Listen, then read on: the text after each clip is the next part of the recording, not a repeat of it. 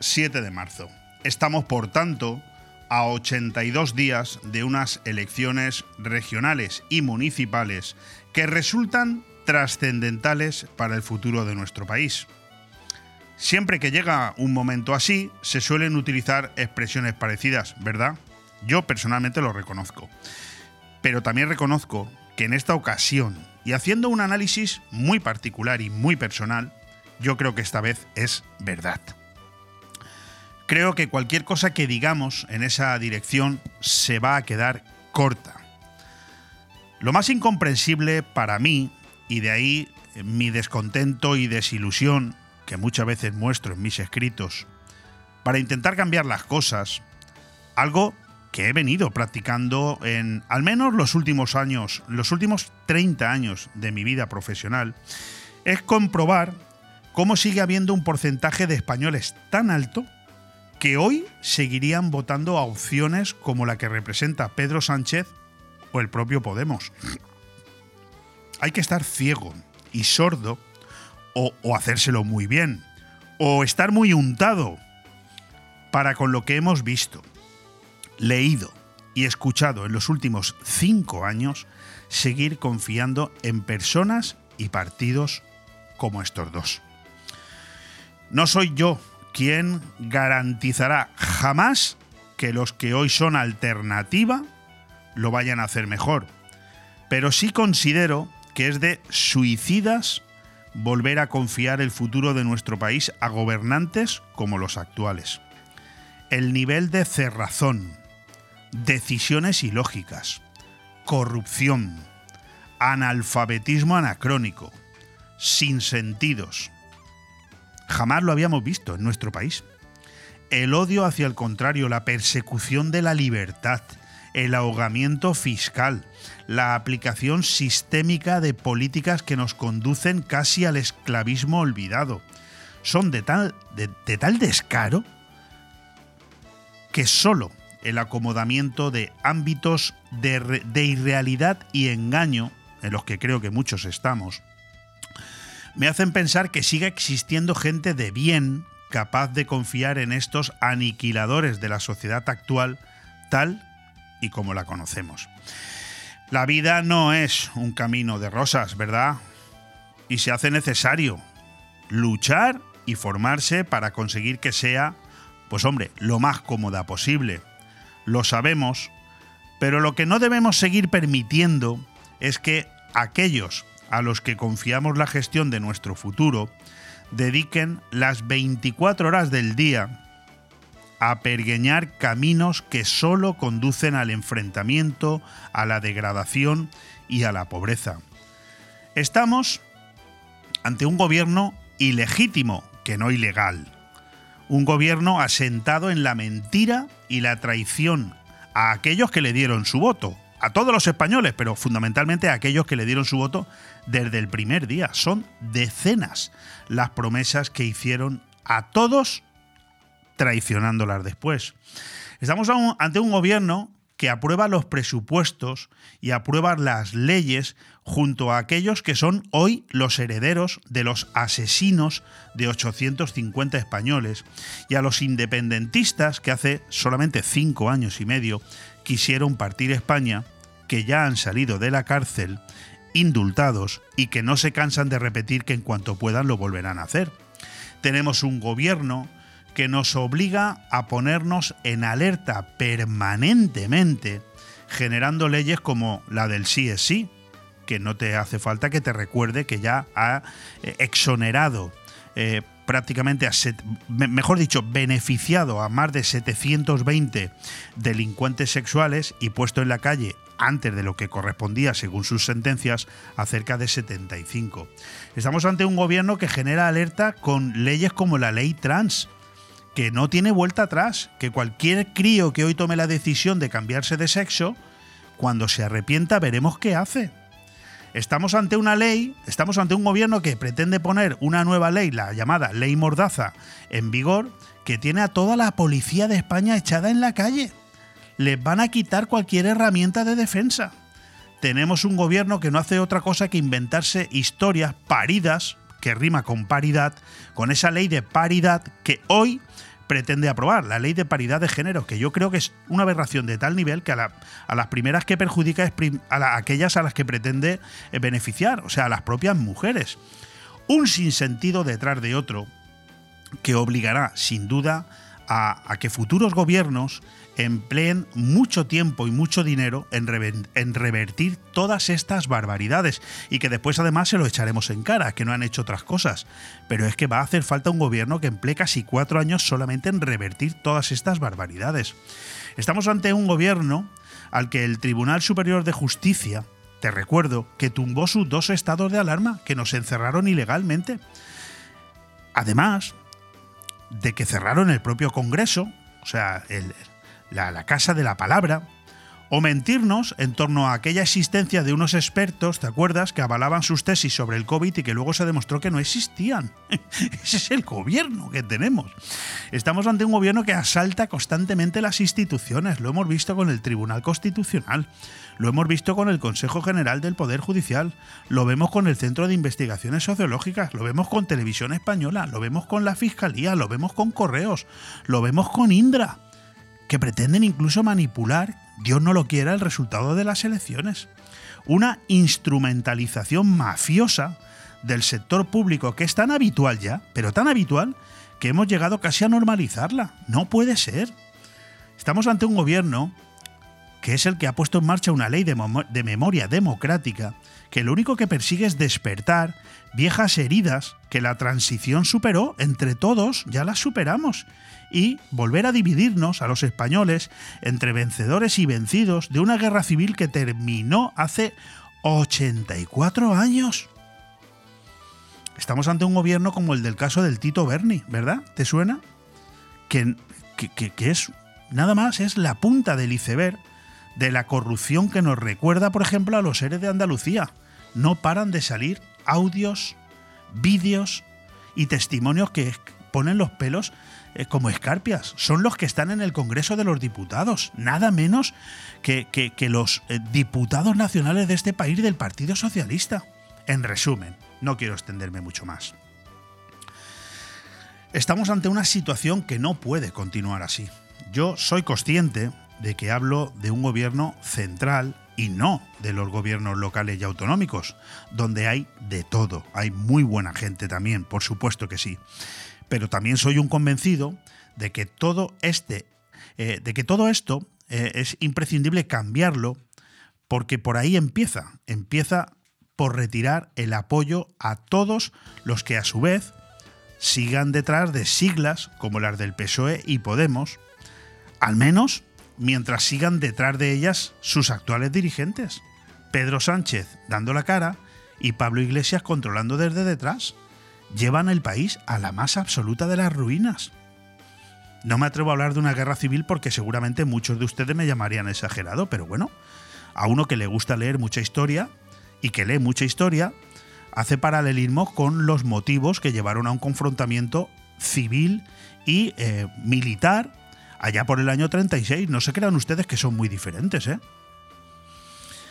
Un cambio, un cambio importante en estas próximas elecciones locales y regionales, votando a quien quieras, a quien quieras, menos a esta cuadriga de despreciables seres que nos conducen hacia la pobreza y el enfrentamiento permanente.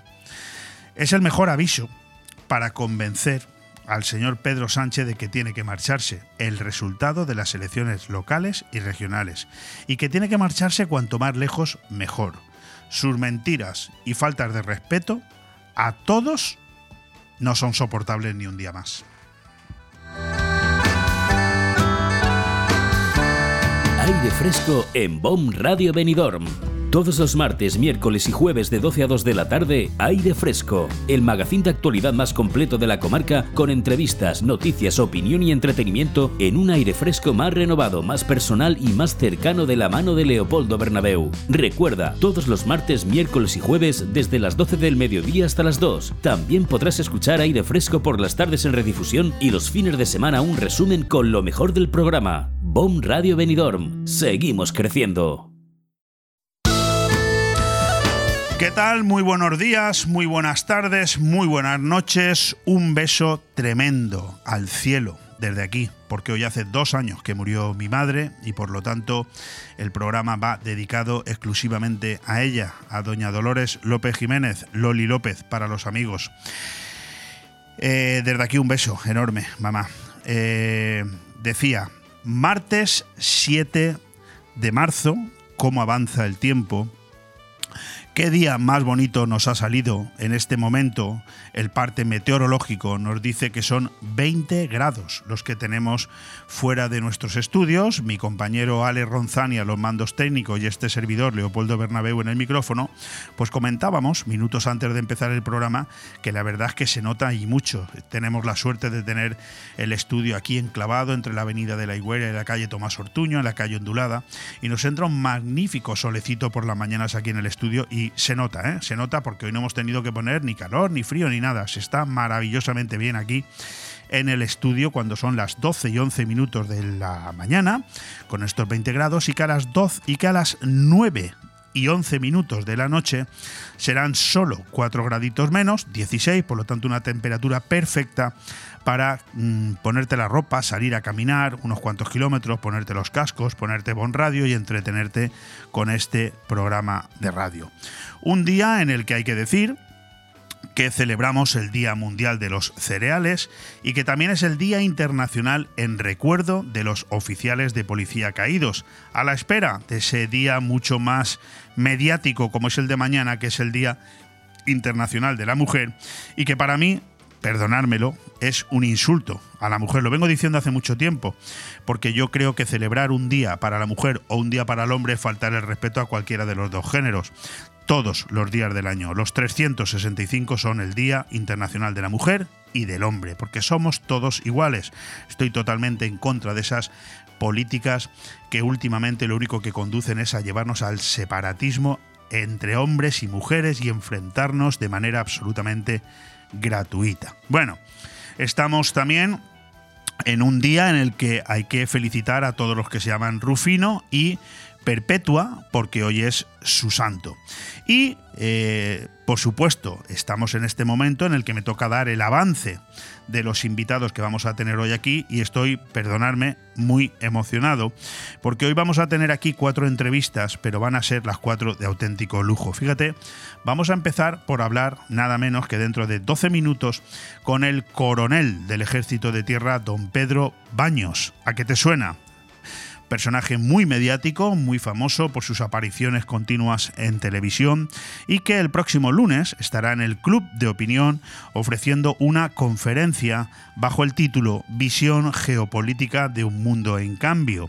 Hoy lo vamos a tener con nosotros a don Pedro Baños y vamos a hablar con él de temas muy, pero que muy interesantes de plena actualidad. Yo te recomiendo que te quedes. Luego seguiremos avanzando y en la medida de nuestras posibilidades y hasta donde el tiempo nos permita y sin que mi técnico se ría mucho, pues intentaremos dar los deportes, intentaremos dar las noticias destacadas, alguna editorial, ¿verdad que sí, Ale? Sí, ¿no? Como todos los días, ¿verdad? Sí, luego no damos nada. Pero bueno, bien, eh, oye, lo intentamos, lo intentamos.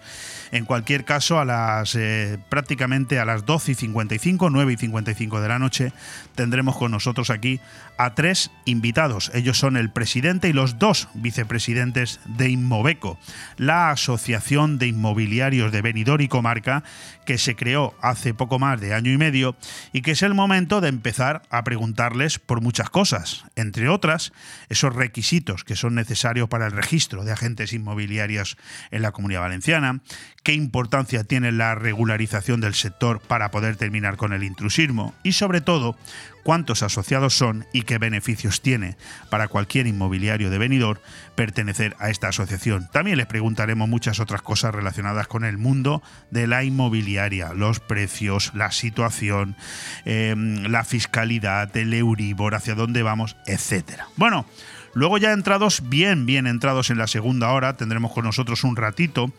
De momento al teléfono, porque sigue convaleciente nuestro amigo Luis Mayor, colaborador con la sección Planeta y CIA, y hoy termina su repaso a los planetas del sistema solar. Espero no haberme equivocado. Hoy con Plutón. Hoy nos hablará largo y tendido sobre este planeta enano, que fue el último en descubrirse, creo, si no me equivoco, y del que tenemos mucho que hablar. El programa no terminará ahí, aunque normalmente termina con Luis. Hoy le hemos pedido el favor de que adelante su conexión con nosotros, porque teníamos especial interés en este primer programa desde que se supo esta noticia. Se supo el pasado jueves, pero el pasado jueves nosotros tuvimos un programa especial desde el Club Náutico de Villajoyosa. Vayan desde aquí mil felicitaciones a Luisa Cueto y también a los compañeros Roberto Ezquerro, Arabela Fondevila y Ale Ronzani por su colaboración imprescindible para que ese programa pudiera salir adelante. Insisto, el pasado jueves se conoció una noticia muy, muy, muy importante y es que tuvimos conocimiento que por parte de la Generalitat Valenciana se acababan de tumbar todos, remarco, en mayúscula, entrecomillado y subrayado, todos los reparos que había puesto el interventor municipal para que se pudiera llevar a término el pliego, el nuevo pliego de condiciones por el cual tendremos, espero que en breve plazo de tiempo, la nueva empresa que gestionará la concesión de la limpieza viaria y la recogida de residuos sólidos en Benidorm, un pliego que se retrasa desde hace cuatro años. Bueno, con todo esto ya tienes un avance importante para saber si has decidido que te quedas con nosotros escuchándonos la próxima hora y 45 minutos o no. Eso ya es una decisión tuya. Nos puedes escuchar en directo por el 104.1 de tu dial en la comarca de la Marina Baja, por nuestra página web bomradiovenidor.com y por cinco canales de vídeo distintos. Seguro que alguno me dejo.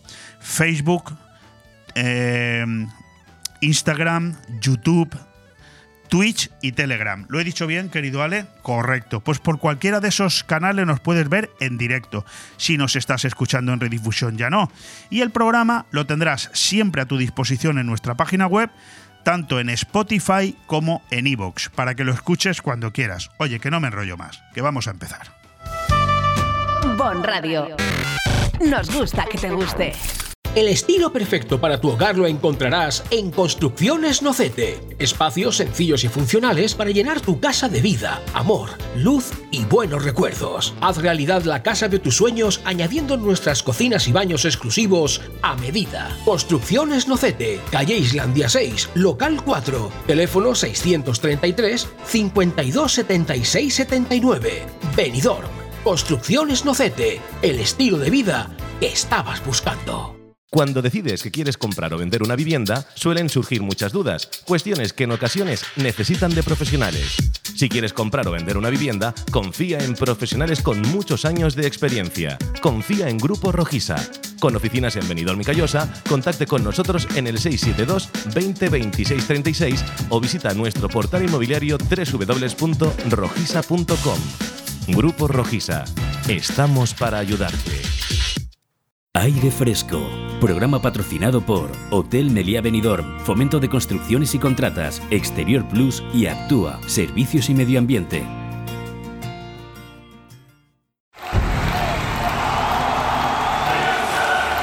El día a día del deporte.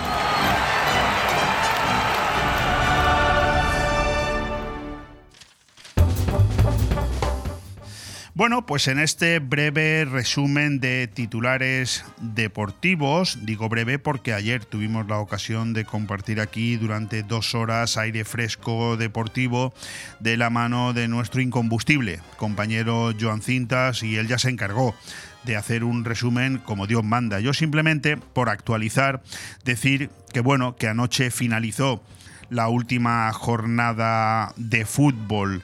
Eh, los, perdón, se celebraron, se disputaron los últimos partidos de la última jornada de fútbol, tanto en primera división, con ese Osasuna 0, Celta 0, cuyo titular es el de mucha garra, pero sin goles.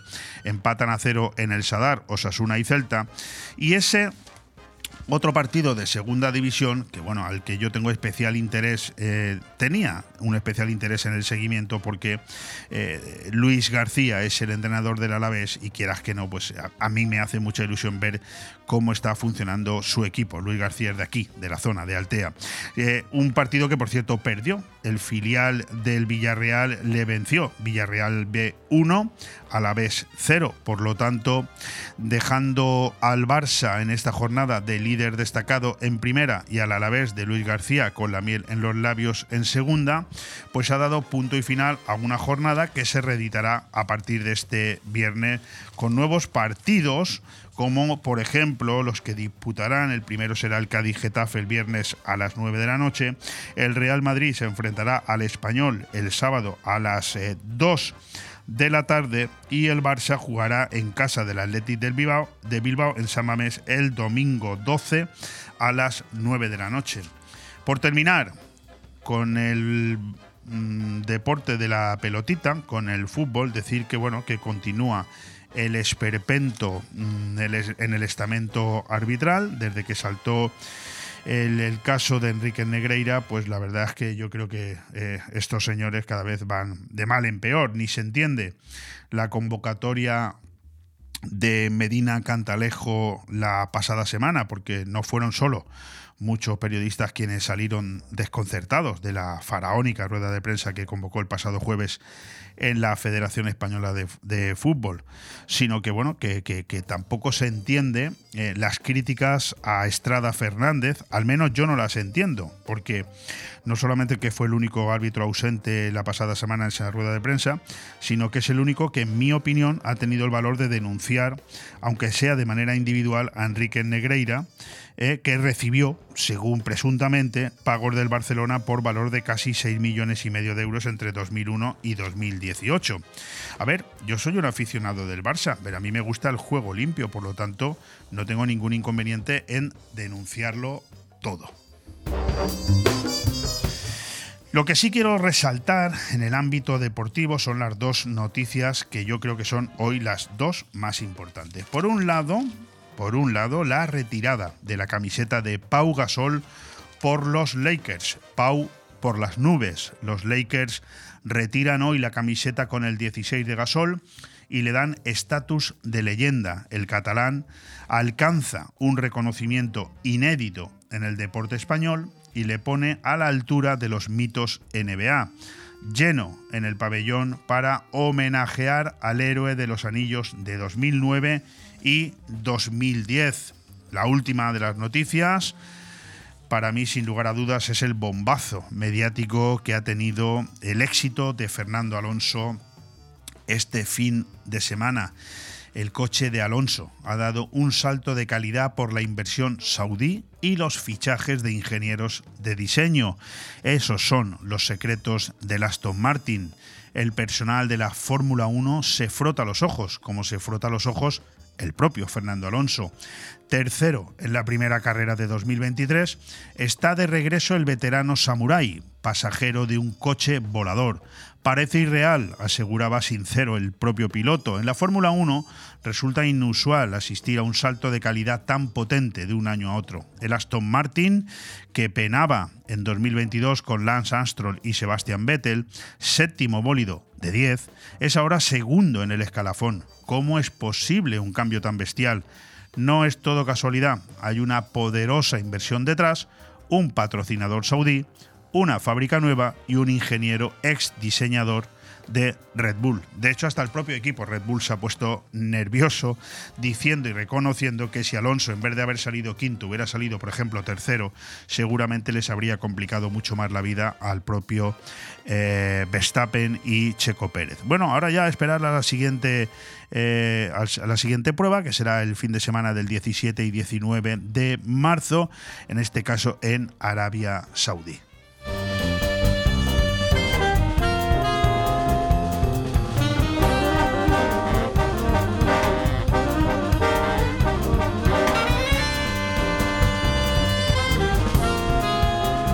Bon Radio.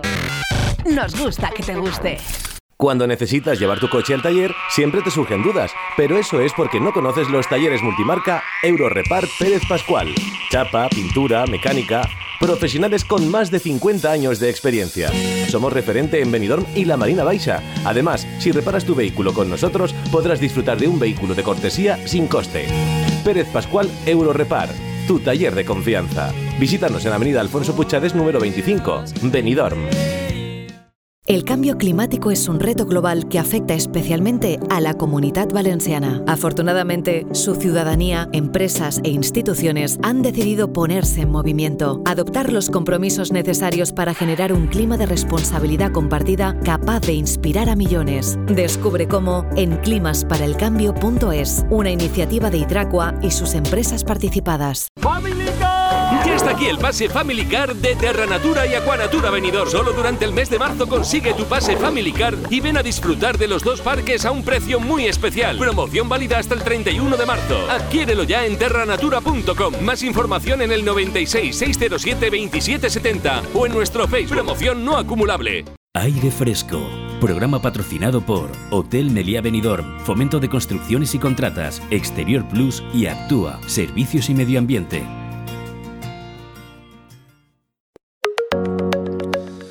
Es la segunda ocasión en la que Pedro Baños es conferenciante del Club de Opinión aquí en Benidorm. Coronel del Ejército de Tierra, del Arma de Infantería y diplomado de Estado Mayor, en la actualidad se encuentra en situación de reserva.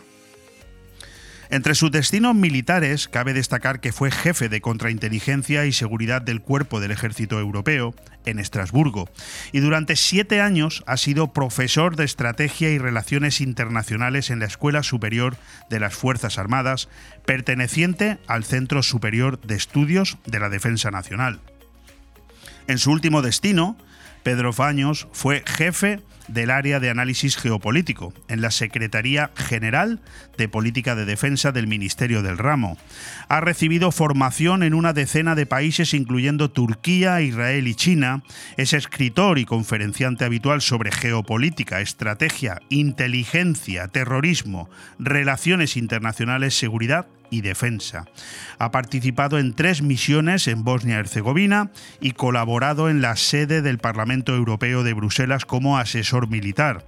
Es magíster en defensa y seguridad por la Universidad Complutense de Madrid. Asimismo, Pedro Baños es autor de varios libros. Así se domina el mundo, desvelando las claves del poder mundial, el dominio mundial, elementos del poder y claves geopolíticas, el dominio mental, la geopolítica de la mente y la encrucijada mundial, un manual del mañana, publicados por la editorial Ariel, así como El poder, un estratega lea Maquiavelo de la editorial Rosamerón.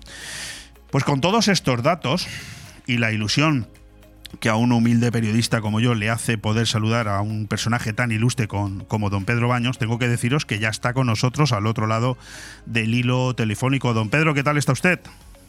Hola, buenos días. Pues encantado de hablar con ustedes. Pues la verdad es que es un, auténtico privilegio. Eh, bienvenido, por supuesto, de nuevo aquí a la ciudad de Benidorm, porque como acabo de anunciar, no es la primera vez que usted da una conferencia aquí, pero yo quería preguntarle su, su segunda conferencia con el Club de Opinión, que será el próximo lunes 13 de marzo a las 8 y cuarto de la tarde en el Salón de Actos del Ayuntamiento de Benidorm. Pero, don Pedro, ¿había venido usted más veces a esta ciudad turística? Muchas veces.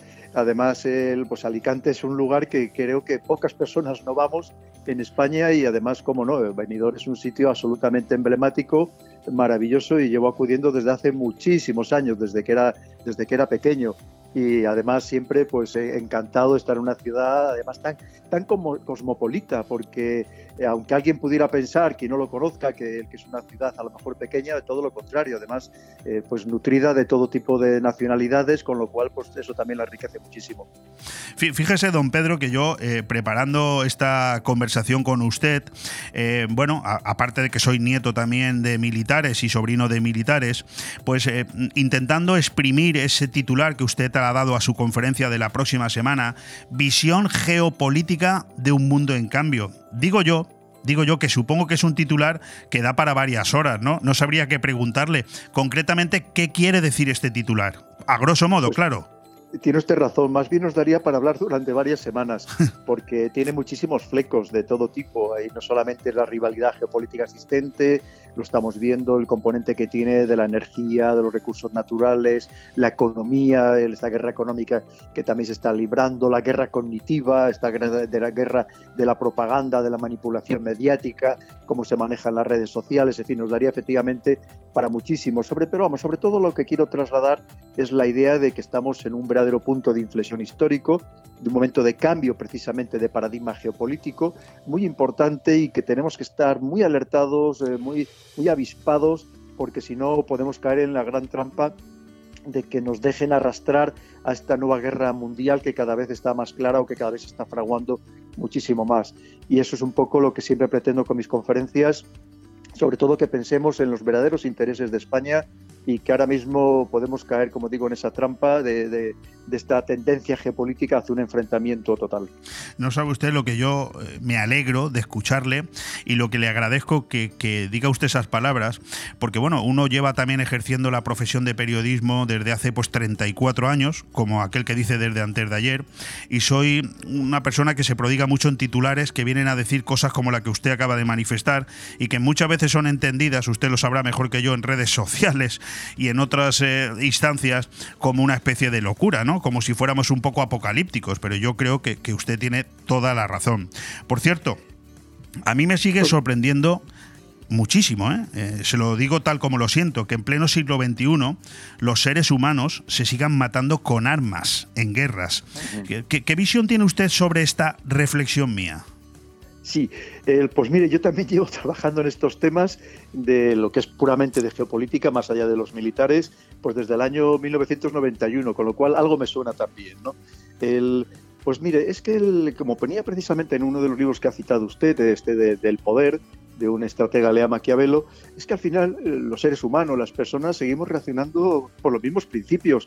Estamos esclavizados por nuestras emociones, nuestras pasiones, nuestros pecados capitales, esas ansias de poder, de dominio, de imponer la voluntad a los demás y empleamos todo tipo de instrumentos, porque también debemos pensar que ahora mismo es verdad que se siguen utilizando las armas, digamos, convencionales, en las cuales hasta podríamos llegar a incluir las nucleares, pero por supuesto también se emplean otros instrumentos, estos instrumentos que hacen muchísimo daño también a las naciones, como son los económicos, las sanciones, los embargos, impedir negociar en los mercados internacionales, sancionar a personas concretas, para que veamos que esto es tremendamente complejo, ¿no?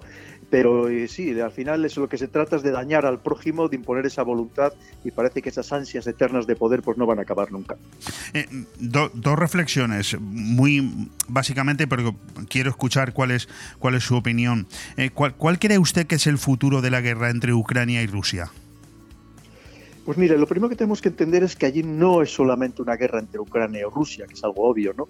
Estamos hablando de una verdadera guerra mundial, hay muchísimos intereses ahí que se están jugando lo estamos viendo como el esfuerzo que está haciendo Estados Unidos y cómo en cierto modo mm, casi nos obliga a los demás también a hacer un esfuerzo para participar en esa guerra. Estados Unidos, si fuera otro escenario, lamentablemente hay muchos escenarios o seminarios, escenarios también de conflictividad en otras partes del mundo a los que no se les presta atención y pensemos solamente de la situación en Yemen, pero si Estados Unidos hace este esfuerzo es porque tiene un gran interés en todo lo que ahí está sucediendo y vemos como ahora mismo incluso ya cada vez está amenazando más a toda una China, ¿no? que a su vez también sabéis su lenguaje cada vez es más agresivo, con lo cual es que allí es, mucho más que una guerra entre dos países y estamos hablando de una verdadera, guerra interestatal de escala mundial. Eh, mm, son muchas veces las que leo mm, que la situación en España es tan tensa, no solamente la leo, sino que incluso la padezco y la comento aquí en esta emisora de radio cada vez que tengo oportunidad. Eh, la, la situación en España es tan tensa y tan desagradable políticamente hablando que nos podría conducir a un enfrentamiento civil cuando no militar. Fíjese usted lo que yo le digo.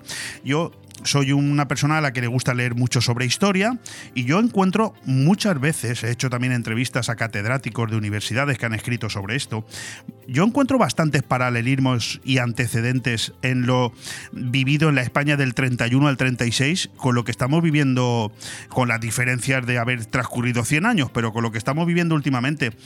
Realmente estamos ante una situación en la que algunos no se dan cuenta de que tanta provocación pudiera derivar en, escenarios que esperemos no se produzcan?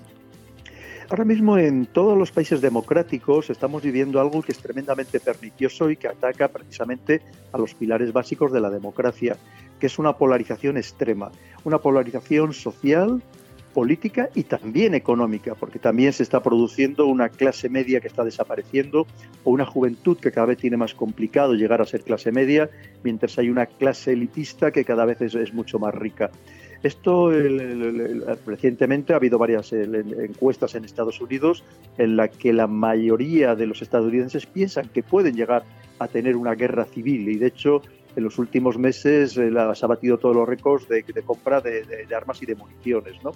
en el caso español creo que eh, todavía seguimos siendo un polo pacífico, un polo que, abogamos por la paz y que deberíamos abogar mucho más, mucho más todavía en este, este, contexto internacional. Creo que deberíamos exigir a nuestros dirigentes que no abunden en la guerra y que no nos quieran llevar precisamente a ese enfrentamiento mundial, sino todo lo contrario. Pero es cierto que la polarización existe y una polarización que, como digo, es tremendamente preocupante. Solamente tenemos que ver en las redes sociales y muy especialmente el Twitter el, odio que se destila. correcto, sí, y Eso, eso, es, eso, eso es terrible, es terrible porque efectivamente lo que se está minando a pasos agigantados es la democracia, porque vemos que se diga lo que se diga, se ponga lo que se ponga por parte de cualquiera, las frases de auténtico odio esas son tremendas. ¿no? Eh, mm, don Pedro, es usted, eh, es usted militar, por supuesto, es usted coronel del ejército. Eh, cuando ha conocido usted la implicación de un guardia civil en el caso del famoso Tito Berni, eh, ¿a, qué nivel, eh, cuántos, cuántos pilares se desmoronan en ese momento en la democracia interna del cerebro de uno mismo? Pues mire, sinceramente me ha dolido muchísimo, porque efectivamente al final los, guardias civiles, de los oficiales de la Guardia Civil, se forman también con nosotros en la Academia General Militar durante los dos primeros años y para nosotros son compañeros. Y por tanto esto daña muchísimo la imagen al final, no solamente de, la Guardia Civil, de todas las fuerzas y cuerpos de seguridad del Estado, sino también, evidentemente, incluso del Ejército. nos ha dolido mucho a todos, evidentemente, algo que no esperábamos. Estamos hablando de un general diplomado de Estado Mayor, teniendo en cuenta que cuando este general hizo el curso de Estado Mayor, tan solo dos oficiales al año de la Guardia Civil hacían ese curso. Es decir, estamos hablando de la élite de la élite. Y evidentemente, pues es algo que, el, que nos sigue pareciendo todavía prácticamente inconcebible, ¿no? Y sobre todo que se hubiera podido llegar a ese extremo cuando además la Guardia Civil tiene, tiene una unidad de asuntos internos eh, muy eficaz, como es la Guardia Civil, y tenemos que decirlo, que es un cuerpo absolutamente destacado, vamos, que desde luego hace una labor tremenda siempre al servicio de los ciudadanos, absolutamente ejemplar y pero bueno, siempre hay algún garbanzo negro en el cocido y lamentablemente, pues como bien usted dice, pues esto nos hace muchísimo daño a todos a la imagen Sin lugar a dudas, del ejército. Sin lugar a dudas, por eso le preguntaba que cuántos pilares se desmoronan ¿no? en el cerebro de uno mismo, porque son cosas absolutamente inconcebibles. Déjeme que le pregunte, mm, ¿cree usted que ha perdido la política su sentido original de existencia? Es decir, esa por la cual los políticos quieren o pretenden mejorar la vida de sus gobernados. ¿Cree usted que esto ha pasado a mejor vida? Sí, mire, yo eso es lo que trato precisamente en mi último libro, en La encrucijada mundial, el que hay un apartado muy importante de crítica eh, muy ácida que creo que corresponde a esta partidocracia en la que estamos actualmente un sistema político absolutamente pervertido y que pervierte, vemos incluso pues efectivamente hasta un general de la Guardia Civil y, eso creo que es absolutamente inasumible. Creo que los ciudadanos tenemos que reaccionar, tenemos que buscar cómo mejorar y perfeccionar esta democracia que se está deteriorando a pasos agigantados. Esa es la auténtica realidad. Como le digo, usted lo decía muy bien, yo soy militar y por tanto nunca hago ninguna crítica a unas siglas en concreto, a, unas, a unos políticos en concreto, pero creo que también como ciudadanos todos tenemos el derecho de criticar al conjunto del sistema porque queremos lo mejor posible para todos nuestros ciudadanos, para España, y ahora mismo, desde luego, creo que no estamos precisamente en esa línea. Vemos que los escándalos son constantes y cómo además, lamentablemente, cómo los intentan tapar, cómo compran a muchos medios de comunicación para que no sigan hablando de ello, para que ya no aparezcan en las portadas, y esto es algo terrible, es totalmente lamentable. Eh, me ha encantado lo que le he leído recientemente a usted, don Pedro, acerca de esas previsiones que hace ese famoso informe denominado España 2050. Habla ese informe de un paro inferior al 7%, de reducir la jornada semanal, de mayor eh, intervencionismo del Estado, no se habla apenas del apoyo a las familias, se habla de dejar de comer carne, de ampliar la edad de jubilación, eh, que todo lo que, no, que tengamos sea alquilado, que haya un mayor gasto de en educación en vez de una mayor profesionalización. En fin, hizo usted, ya sé que le he mezclado muchas cosas, pero hizo usted un, un balance de este informe. Ah, parece que ahora mismo hay mucho interés ¿no? en hacer informes para 2030, 2050, no, no, no sé exactamente qué se pretende con esto. Pues lo que se pretende es la búsqueda y la implantación del globalismo. El globalismo es, al final, decirnos a los ciudadanos que somos incapaces, incluso para llevar los aspectos más rutinarios de nuestra vida, como es la alimentación, o el consumo de energía, o, cómo tenemos que comportarnos, o cómo debe ser el modelo de familia, para que una élite no elegida democráticamente lo decida por nosotros. Al final, la Agenda 25, esta España 2050 es una copia prácticamente literal de la Agenda 2030, ¿no? Correcto. Que efectivamente, si, si se analizan solamente los 17 objetivos, pues claro, ¿quién se puede negar a que exista un mundo más justo, donde no haya guerras, donde no haya hambre? Lo tenemos que entender muy bien lo que subyace detrás, que desde luego es una imposición el terrible. Eso sí, ya sabe usted, hoy todavía había un, artículo en un periódico de lo más importantes que decía que todo el que al que se niegue, por ejemplo, o que critique estas ciudades 15 minutos, que me parece una auténtica aberración, pues poco menos se le tacha, por supuesto, de fascista y de ultraderecha, ¿no? Para que veamos cómo inmediatamente, además, se saben cómo descalificar a cualquiera que tenemos una visión crítica de todo lo que nos quieren imponer. Sin lugar a dudas, eh, me, hago cruces, ¿no? No sé cómo hemos podido llegar ahí, don Pedro, pero bueno, esto es una reflexión personal. Yo le quería preguntar a usted precisamente cómo ve a la actual generación de jóvenes, porque este que le habla casi ha tirado un poco la toalla. A mí me da la sensación de que están abducidos, ¿no? Por la complacencia del momento que han perdido esa rebeldía que tuvimos antaño. Pues mira, a mí cuando voy, prácticamente estoy cada día en un lugar de España y, muchos, y cada vez van más jóvenes a verme, algo que me, que me halaga muchísimo porque además ellos son el futuro y me preguntan, ¿y qué podemos hacer? Pues yo les digo exactamente las palabras que usted acaba de decir. Tenéis que rebelaros y no se estáis revelando. Digo, ahora mismo hay motivos más que suficiente con todos los escándalos que vemos nacionales, internacionales, comunitarios, para un mayo del 68 de lo que están haciendo con los jóvenes es absolutamente criminal, ¿no? Y efectivamente cada vez les tienen pues más entretenidos, eh, en fin, estamos viendo que es algo pues también penoso lo que están haciendo con la juventud. Pero en general nos está pasando con toda la sociedad. Hemos entrado en una apatía, en una atonía social, política, el que es algo pues, pues también inaudito, cuando en España pues siempre hemos sido pues, más bien rebeldes, ¿verdad? y, Por, y por motivos muy inferiores a los que estamos ahora viendo estos escándalos, ha habido motines en España y ahora parece que es que todo lo asumimos, todo lo normalizamos y como además hoy, hoy hay un escándalo y al día siguiente todavía hay otro mucho mayor, enseguida nos olvidamos del anterior. Correcto, sí, sí. Y, estamos, estamos normalizando la corrupción, estamos normalizando los escándalos. Lo más grotesco que parece que es que yo creo que ni, ni a los, autores de la España más negra de, del siglos pasados se le hubiera ocurrido que esto podía llegar a suceder en nuestro querido país. Sí, yo en mi editorial de hace apenas 40 minutos, en un análisis de por qué hay que intentar cambiar el voto, yo no he dicho a quién, pero sí cambiar eh, el destino de este país conforme eh, hacia dónde vamos en este momento, decía algo parecido a lo que usted acaba de decir. Es que estamos, hay tanta brutalidad en el ambiente que ya lo normalizamos, o sea, nos parece eh, lo lógico. Por cierto, don Pedro, su último libro, y si no es así me corrige usted, La encrucijada mundial, un manual del mañana. Yo le iba a preguntar qué nos vamos a encontrar aquí para, para hacerme con él y, también usted pues, que nos diga dónde lo podemos encontrar. Pues como siempre encontrar a ser posible en las librerías de barrio, en las librerías tradicionales, que, que hacen una gran labor, saben muy bien cómo asesorarnos, qué es lo que nos gustaría más leer y sabe que ahí lo están pasando también mal, algunas de ellas han tenido que cerrar que no acudamos solamente pues, a las plataformas digitales o, a las grandes cadenas.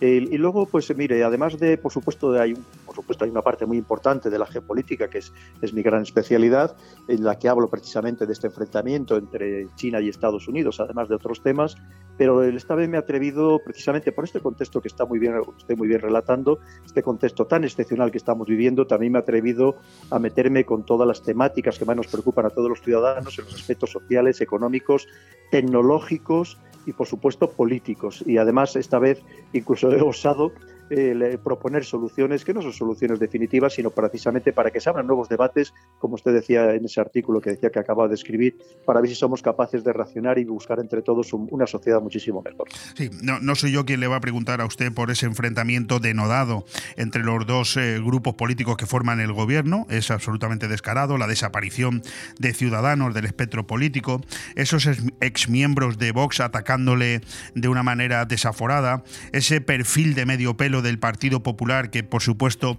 no hace concebir esperanzas a los que creen que ahí está el cambio. En fin, no lo sé. Yo, yo lo que sí quería preguntar es qué opinión tiene usted del actual liderazgo político que, tenemos en España y si incluso se atreve a decirme en qué falla o en qué fallamos los demás para haber llegado hasta aquí con esta clase de políticos. Pues lo primero que deberíamos preguntarnos es si de verdad tenemos un liderazgo, y sobre todo un liderazgo que tenga voz, que tenga peso internacional. Y hoy en día, si no tenemos peso internacional, lo demás nos da exactamente igual. Y como usted bien dice, piense que esté quien esté en el gobierno, ahora mismo hemos caído en unas trampas tremendas, como es la de una deuda gigantesca que básicamente está a manos extranjeras, que hace que con independencia de quien lleve las riendas aparentes del país, pues efectivamente los destinos nos vengan principalmente marcados desde el exterior. Y así podríamos hablar de muchos más temas que vamos a hablar durante la, mi conferencia o mi charla el próximo lunes, que además espero que usted también allí, esté allí y me pueda hacer muy buenas preguntas para que sí que también las oigan todos los asistentes las respuestas. Allí estaré porque formo parte también de este club de opinión. No me voy a aprovechar más de la gentileza de don Pedro Baños, eh, cumpliendo a rajatabla el tiempo previsto. Solamente recordar que hablamos con el coronel del Ejército de Tierra y del Arma de Infantería, don Pedro Baños Bajo, que será el conferenciante este próximo lunes 13 de marzo de 2023 a las 8 y cuarto de la tarde en el Salón de Actos del Ayuntamiento de lo dicho al principio, don Pedro, un placer haberle entrevistado y un lujo para esta emisora. Pues muchísimas gracias a usted, ha sido muy amable. Nos vemos el lunes y quedo a su disposición. Un fuerte abrazo. Un abrazo. Bon Radio. Nos gusta que te guste. ¿Echas de menos el mar? Disfruta del Mediterráneo en tu mesa con el vino blanco Marina Alta de Bodegas Bocopa. Marina Alta es ideal para acompañar tus aperitivos, arroces y pescados. Búscalo en tu establecimiento o restaurante más cercano. Abre un Marina Alta y descorcha la felicidad. acércate que te voy a contar un secreto. Si quieres disfrutar de la más cálida compañía y de música house en un ambiente único y relajante, te esperamos en el Club Secret, el bar de copas donde pasarás los momentos más agradables y con las habitaciones más lujosas a tu disposición con el mejor servicio. Club Secret. Estamos abiertos desde las 9 de la noche hasta las 7 de la mañana. Club Secret Bar de Copas, Avenida Europa 132, La Albir.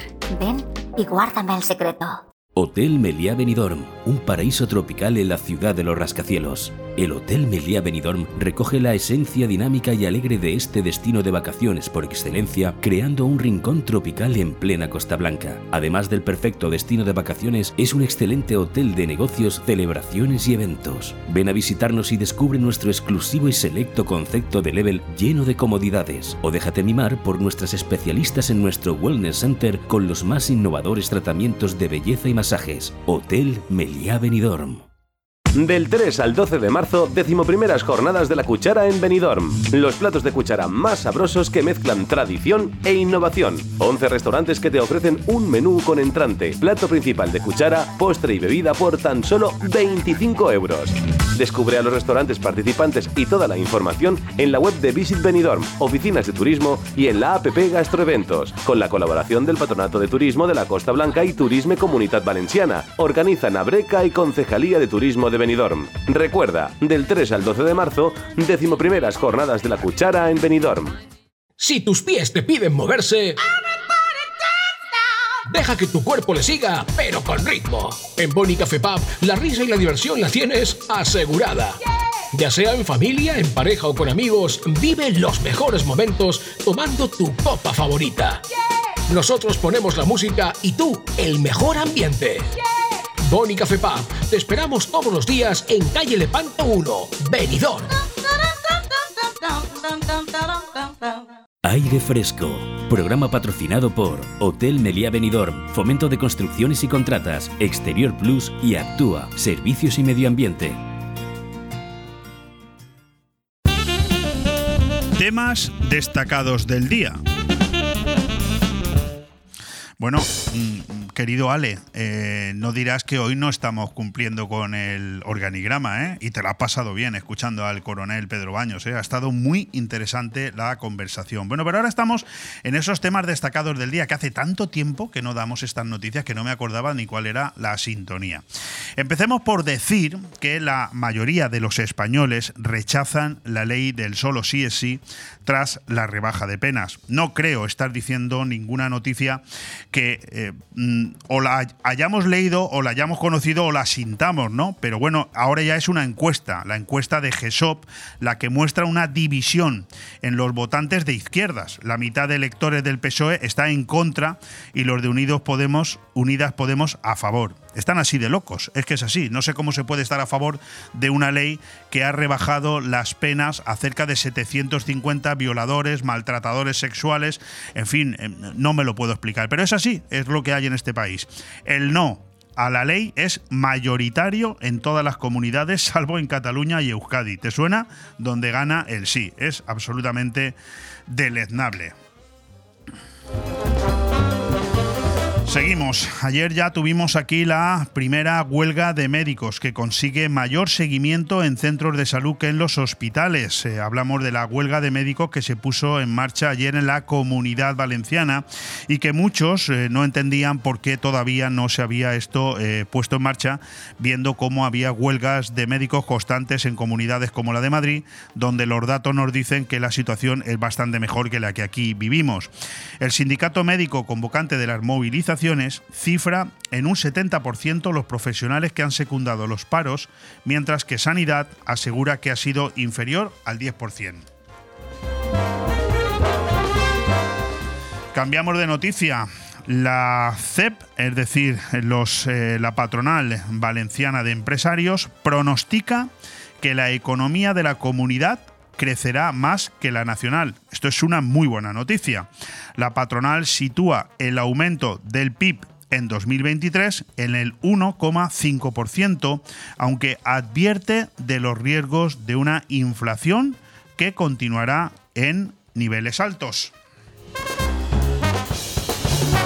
Por otro lado, jurisprudencia del Supremo que avala, atención, a la Diputación Provincial de Alicante para recurrir el recorte del trasvase. Hablamos de ese recorte eh, implementado por el Ministerio de Medio Ambiente hacia el agua que del Tajo nos tiene que llegar a todos los alicantinos a través del Segura.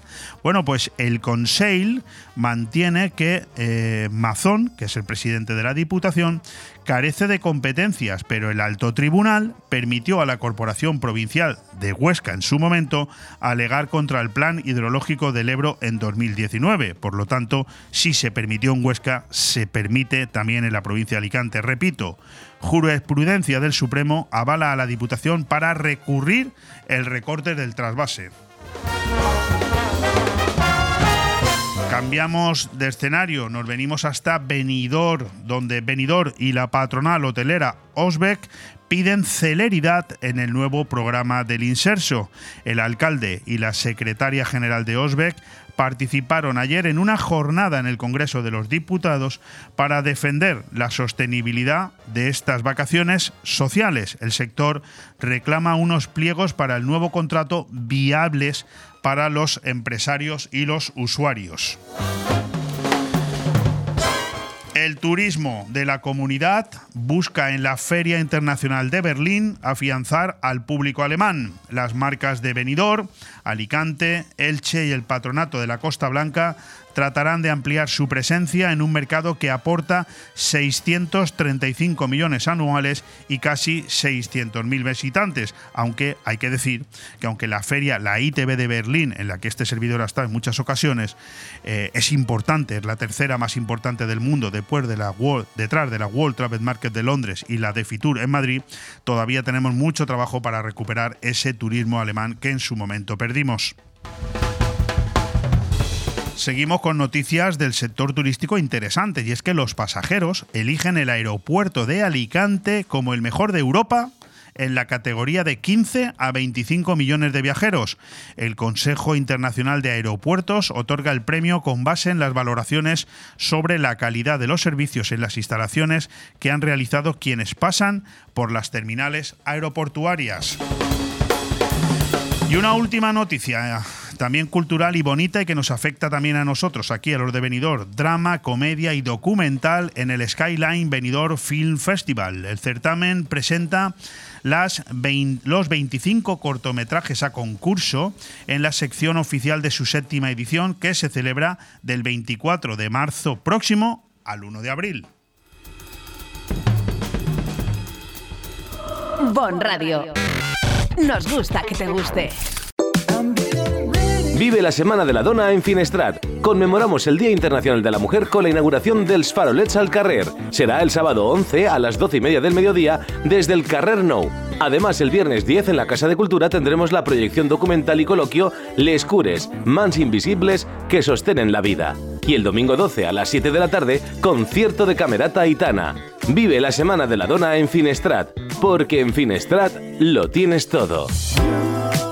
¿Quieres disfrutar de tu comida al aire libre? El Camping Fons del Algar te ofrece la oportunidad de comer al aire libre tu propia comida. Tráete la comida y disfruta de nuestro servicio de barbacoas. También podrás aparcar tu autocaravana y conectar con la naturaleza en un entorno único rodeado de paz y tranquilidad. Estamos abiertos de jueves a domingo. Restaurante, caravanas, tiendas de campaña y mucho más. Plazas limitadas. Reservas en fonsdelalgar.com y al 608 742 571. Camping Fons del Algar, Callosa de Ensarriá. Cuando necesitas llevar tu coche al taller, siempre te surgen dudas, pero eso es porque no conoces los talleres multimarca Eurorepar Pérez Pascual. Chapa, pintura, mecánica, profesionales con más de 50 años de experiencia. Somos referente en Benidorm y la Marina Baixa. Además, si reparas tu vehículo con nosotros, podrás disfrutar de un vehículo de cortesía sin coste. Pérez Pascual Eurorepar, tu taller de confianza. Visítanos en Avenida Alfonso Puchades número 25, Benidorm. Nirvana Asesores te consigue subvenciones. Somos especialistas en creación de cooperativas, desde dos personas con múltiples ventajas sociales y fiscales, además de importantes subvenciones. En Nirvana Asesores no solo te ayudamos a cumplir tus obligaciones legales, también te ayudamos a crear. Cree y crea con Nirvana Asesores. En calle Limones 8, en el centro de negocios Benidorm. También domiciliamos sociedades y alquilamos despachos con precios low cost. 629-556-020 o nirvanaasesores.com. Necesito hablar contigo. Tengo que contarte algo. Tenemos que hablar. Sea lo que sea, díselo en Restaurante Juan Abril, porque no hay otro sitio igual donde todo sabe y sienta mejor, como nuestros arroces, carnes y pescados frescos de la bahía.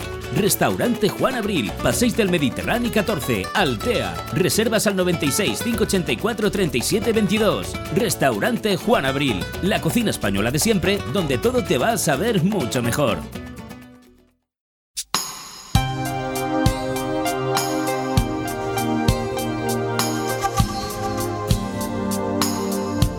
Aire Fresco. Programa patrocinado por Hotel Meliá Benidorm, Fomento de Construcciones y Contratas, Exterior Plus y Actúa, Servicios y Medio Ambiente.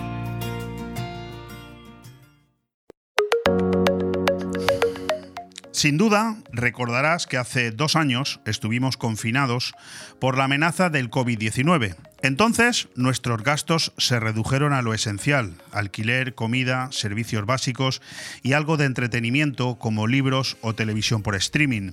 La pandemia nos dejó un sabor amargo, pero permitió que muchos de nosotros ahorráramos más de lo habitual. Esta acumulación de ahorro condujo a que muchas familias tuvieran el dinero necesario para entrar a una hipoteca. Además, en ese entonces los intereses de los préstamos eran muy bajos, el Euribor se movía en cifras negativas. En esta línea de los acontecimientos se desató una serie, una suerte de euforia por comprar casas y empezó lo que muchos especialistas denominaron el boom inmobiliario. En 2022 se batieron récords históricos tanto en precio como en cantidad de compraventas y se alcanzaron cifras no vistas desde 2008. Pero mientras entraba en la nueva normalidad, ocurrió algo no previsto. Rusia invadió Ucrania y además de las graves consecuencias humanitarias, se desató una crisis energética a nivel mundial. El encarecimiento de la energía, sumada a la alta demanda de productos y servicios que vivimos tras el fin del confinamiento, terminó por disparar el coste de la vida. La inflación superó el 10% en agosto de 2022 y empezó a reducir el salario real de las familias y su capacidad de ahorro. Ahora, la historia se vuelve un poco más técnica. Los bancos centrales disponen de una herramienta para contener la inflación, los tipos de interés que definen el precio del dinero. Al incrementar los tipos, aumentan también los intereses de los préstamos corrientes. Con créditos más caros, las personas nos planteamos dos veces si eh, nos conviene o no contratarlos. Muchos de nosotros, en efecto, decidiremos no hacerlo. Así es como los bancos centrales logran reducir la demanda global de productos y servicios, enfriar la economía para que los precios no sigan subiendo de forma desorbitada. El Banco Central Europeo subió cuatro veces los tipos de interés en 2022 y una vez más en febrero de 2023, desde el 0% hasta el 3%. Nosotros, ante esta situación, que creo que no es desconocida para nadie, lo que hemos querido es rodearnos de profesionales, gente que entiende del sector. Hemos llamado además a tres profesionales, eh, como son Alfonso Fariñas, que está llegando al estudio, Piedad Rodríguez y Juan Ronda, que son presidente y vicepresidentes de Inmobeco, la Asociación Inmobiliaria de Benidorm y Comarca, que se puso, por cierto, en marcha aproximadamente año y medio, si no recuerdo mal, y que tuvimos el placer de entrevistarlos justamente cuando ellos mm, se ponían en marcha. Ya tenemos aquí también al presidente de Inmobeco, Alfonso Fariña. Yo quería, mm, en base a lo que he leído, eh, que evidentemente es un resumen de la situación que vosotros, el sector inmobiliario, os encontrabais y que ahora os encontráis, cambiante, ¿cuál es el futuro en este momento? Hay muchas preguntas, vamos a irlas respondiendo. El futuro del mercado inmobiliario español.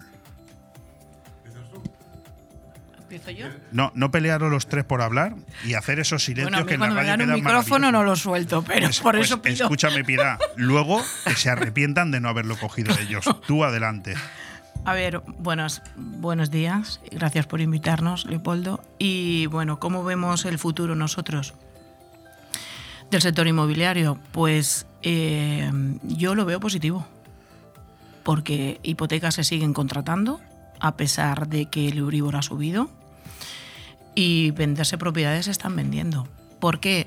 Yo, yo doy siempre, yo hablo siempre desde mi experiencia personal que tengo y profesional, ¿eh? como, como, como se está desarrollando en, en mi, en mi negocio. ¿Qué es lo que ocurre? Que el- el- también los precios de los alquileres se están disparando y que es muy difícil encontrar también una vivienda en alquiler para todo el año. Y todavía el español, digo todavía porque las, las nuevas generaciones, lo veo por mis hijos, están cambiando, ya no tienen, eh, no tienen tan arraigado el- lo de comprar una vivienda porque no quieren sentirse atados a una vivienda, ¿no? Las nuevas generaciones. Aunque siempre invertir en ladrillo es, es una buena inversión. ¿Qué os van a decir a vosotros? ¿Qué nos van a decir? ¿No? Eh, pero se sigue vendiendo por eso mismo, porque el- no es fácil encontrar una vivienda de alquiler para todo el año. Cada vez que yo lo veo muy bien, se exigen más garantías financieras para demostrar que, que- bueno, que se puede alquilar esa vivienda. De ahí nacieron los seguros de, de vivienda del alquiler. Y entonces muchos todavía se plantean de contratar una hipoteca porque hay mucha oferta de hipotecas en muchos bancos porque les sale la cuota todavía más, a pesar de que el Euribor está al 3, no creo que vaya a subir mucho más y el valor de la vivienda no, no, no, no va a subir, eso es, eso es lo que yo pienso. Eh, le sale más económico todavía pagar una, una cuota de una hipoteca que no un alquiler. Bueno, eh, eh, estamos con Juan Ronda y Piedad Rodríguez, que son vicepresidentes de Inmobeco, y con Alfonso Fariña, que es el presidente de Inmobeco, que es la Asociación Inmobiliaria de Benidorm y Comarca, que podéis generar entre vosotros también una especie de tertulia. ¿eh? No, o sea, yo puedo hacer una pregunta y posiblemente Piedad pueda tener una opinión y a lo mejor vosotros tenéis otra. Juan. Exacto. Exacto. Hombre, eh, yo estoy dentro de la línea general, lo que acaba de decir Piedad es verdad. En el tema de, de tipo de interés, eh, pensar que Estados Unidos está al 7 ya. Aquí estamos al 3. Yo creo que vamos a seguir subiendo. ¿Se está oyendo lo que está diciendo Juan? No, no se estaba oyendo lo que estaba Sí, diciendo Juan. ahora Perdona, sí. ahora sí. Yo decía, aquí se está generando un vacío porque yo no lo estoy escuchando. Hablábamos del futuro eh, del mercado inmobiliario. Sí, estamos hablando que, vamos, en líneas generales coincido con, con Piedad. El tipo de interés sí que eh, un poquito porque en Estados Unidos está al 7% ya. ¿Al 7? Al 7. Están firmando hipotecas, las últimas hipotecas se están firmando al 7%. Y sigue siendo negocio. Entonces eh, aquí estamos sobre el 3, y luego se bonifica. Pues bueno, eh, yo creo que el Banco Europeo tirará un, un- poquito más hacia arriba para, para intentar frenar un poquito más. Eh, ¿qué- ¿Cuál es la tendencia del precio de la vivienda para este 2023, Alfonso, que estáis viendo en el mercado? Pues yo pienso que va a haber una estabilidad. Acércate al micrófono. Yo pienso que va a haber una estabilidad, que el mercado no va a subir mucho. Si sube a lo mejor será un 2%. O incluso puede bajar. Bajar no creo. Yo creo que estabilizarse se quedará. Bajar no, no creo que baje, porque encima hoy en día, como estamos todos en el sector, producto hay muy poco en este momento de segunda mano, entonces no creo que baje.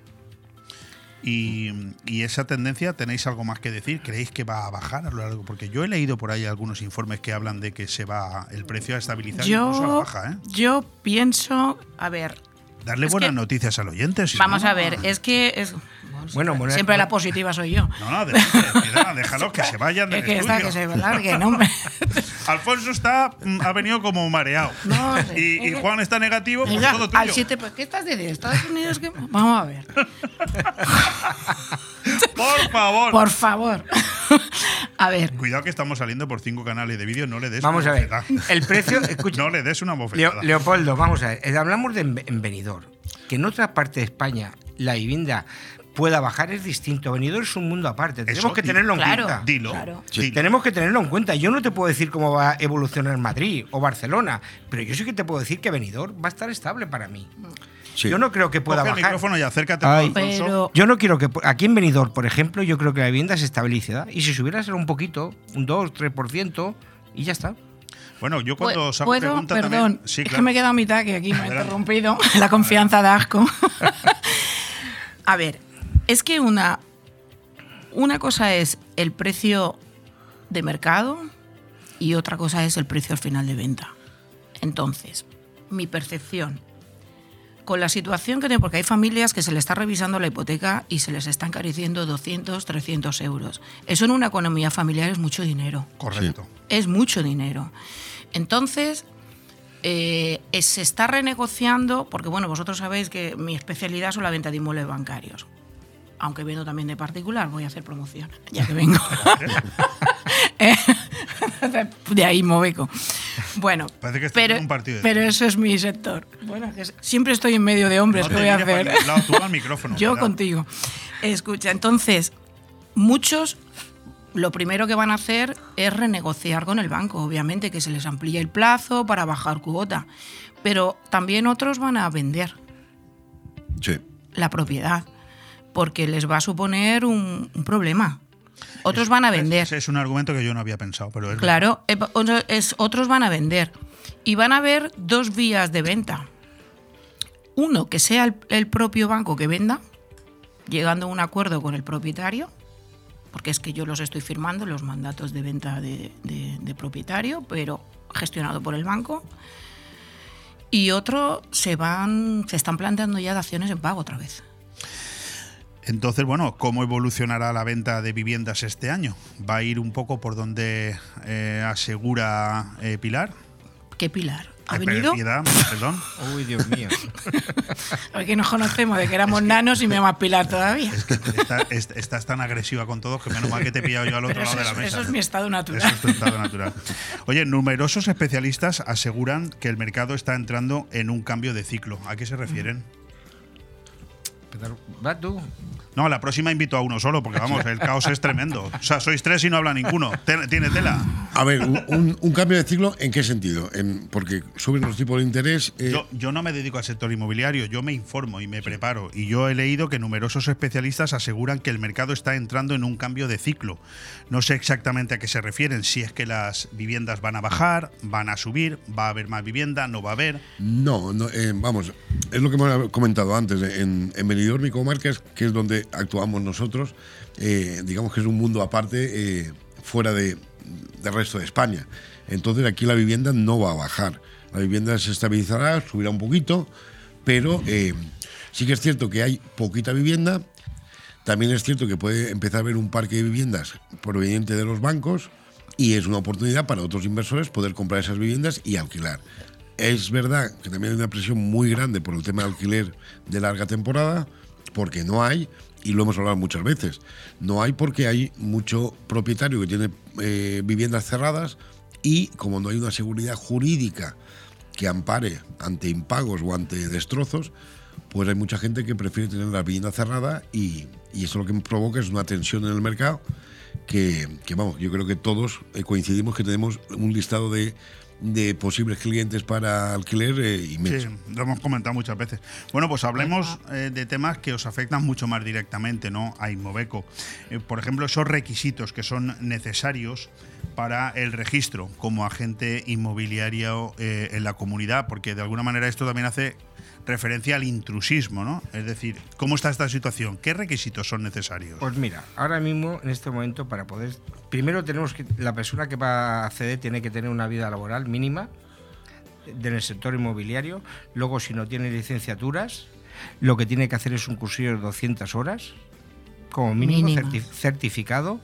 Y luego tiene que tener un seguro de caución de 60.000 euros y un seguro de responsabilidad civil De 600.000. de 600.000 para asegurar cualquier incidencia. Y claro, y así evitas problemas en el mercado.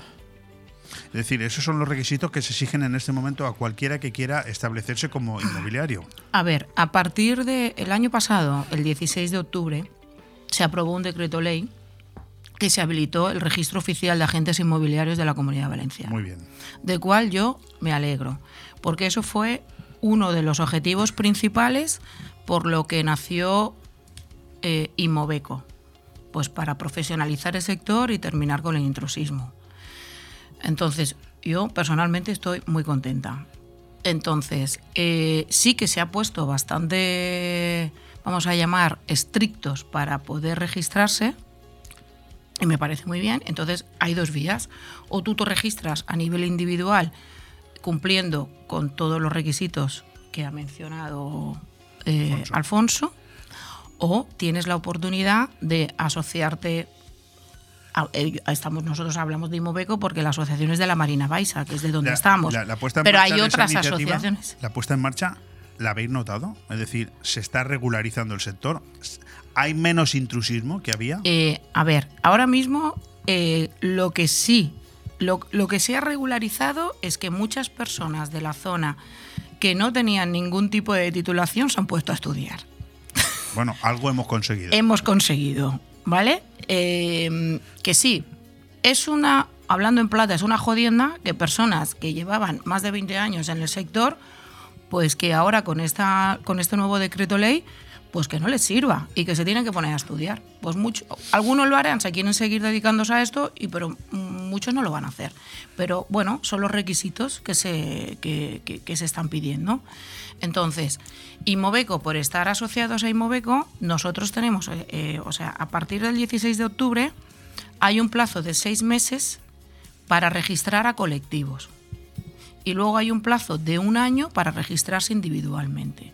Entonces nosotros ahora estamos en la recta final con Inmoveco de la contratación de los seguros y los asociados que tengan su eh, formación mínima que se exige para registrar, que vamos a registrar a Inmoveco en el registro oficial de O sea, es un aliciente de Inmoveco, es lo que estoy entendiendo. Es decir, un aliciente más. Estar en Inmoveco, vosotros mismos os encargáis de agilizar esa tramitación para que se conviertan en legales aquellos que no lo fueran.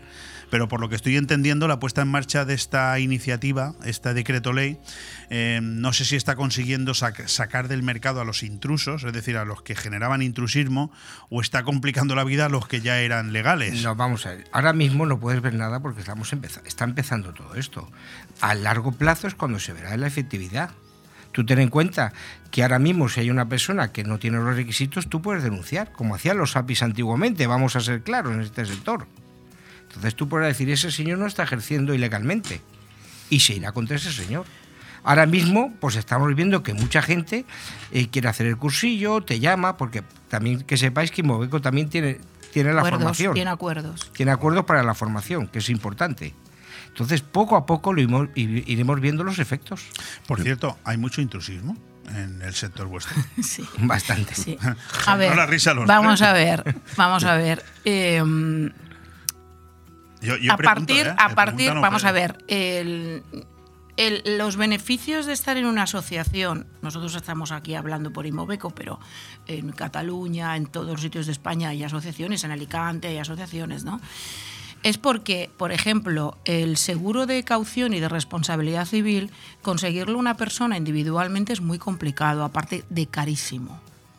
Entonces nosotros lo Claro. que es muy caro. Entonces nosotros lo que hemos pedido es un eh, presupuesto para conseguir lo mejor precio. ¿Por qué? Porque estamos en bloque. Se puede conseguir en bloque también. Claro, se puede, en bloque. Y lo En hemos- bloque. lo hemos Y conseguido. conseguido. Lo hemos conseguido. Entonces, esos son los O sea, beneficios. y el, el- el- el conseguirlo en bloque es representativo para todos los que están debajo de ese Sí, paraguas. el paraguas, sí, es para la- luego cada, cada persona, cada profesional va a tener su póliza individual, obviamente. Sí, Pero sí. el seguro, la oferta que hemos conseguido es para Inmobeco. Es en bloque, porque no es lo mismo pedir 30 pólizas que pedir una, Correcto. obviamente. Eso es uno de los máximos beneficios de estar en la asociación. Y luego, a ver, una vez que se cumpla el año que exige el decreto ley para poder registrarte, porque al registro de agentes inmobiliarios se puede acceder, porque es público para saber quién está registrado en cada localidad de la Marina Baja. Eh, pues se va a acceder. Vosotros, como personas físicas que tenéis cada uno vuestro negocio o incluso como colectivo, ¿tenéis identificados a todos los que están en el, en el intrusismo? Eh, tenemos a muchos, pero eh, lo que... ¿Y, lo y qué que- hacéis? ¿Y qué, qué se, o qué se puede hacer? Es que ahora mismo, individualmente, ¿qué vamos a hacer? No se puede hacer nada. Entonces, ¿qué pasa? Que eso es donde iba yo. Hombre, cuando se termine, cuando se denunciar, termine, cuando se termine el plazo para registrarse, que Ah. Inmobeco de aquí a octubre ya estará más consolidada, ya estamos en rodaje, ya estamos en funcionamiento, porque bueno, la, la idea que tenemos es de hacer una presentación oficial en el Salón de Actos de Ayuntamiento, en fin, pues hacer las cosas para, pues para como Bien. bien, hacer las cosas bien. Pues cuando pase ese plazo, pues eh, entraremos en el registro y quien no esté registrado, pues la asociación pues hará lo que tenga que hacer. Eh, he dicho al inicio que Inmobeco, la Asociación Inmobiliaria de Benidorm y Comarca, se puso en marcha precisamente cuando nosotros tuvimos ocasión de hacer aquel programa en, en directo en, Sí, en Calatabú. sí, sí, ¿eh? sí, sí, Y- y Ahí yo- fueron los inicios, Claro, estábamos y medio, todo. práctica- no, no ha llegado a un año y medio, o sí, un año y medio Un más. o año y menos. algo sí llevamos. Oye, en- ¿cuánto tiempo desde su creación? Hablamos de un año y medio y, yo quisiera que destacarais en este año y medio mm, qué cosas han ido para bien, qué cosas han ido para menos bien como aprendizaje. Bueno, eh, date cuenta que lo que estamos haciendo es empezando. Nos vino muy bien el, el Real Decreto de la Generalitat para intentar organizar o reorganizar un poquito el sector y estamos en esas puertas. Estamos ahora mismo. ¿Qué podemos ofrecer a un inmobiliario que, que nos esté oyendo? Pues por un lado lo que ha dicho Pilar, el Otra seguro... vez con Pilar. Con Pilar, con Pilar, perdón. No, pero porque eres un pilar, eres el pilar fundamental. Con de piedad, perdón. Eh, Míralo, míralo en plan positivo, Piedad, Yo siempre hombre. positivo. Perdón, perdón. Pues por un lado, el, el tema del seguro de caución es muy complicado individualmente sacarlo y encima el coste es muy alto. Nosotros hemos conseguido sacar la mejor póliza del mercado ahora mismo y es a través de Inmobeco se puede conseguir.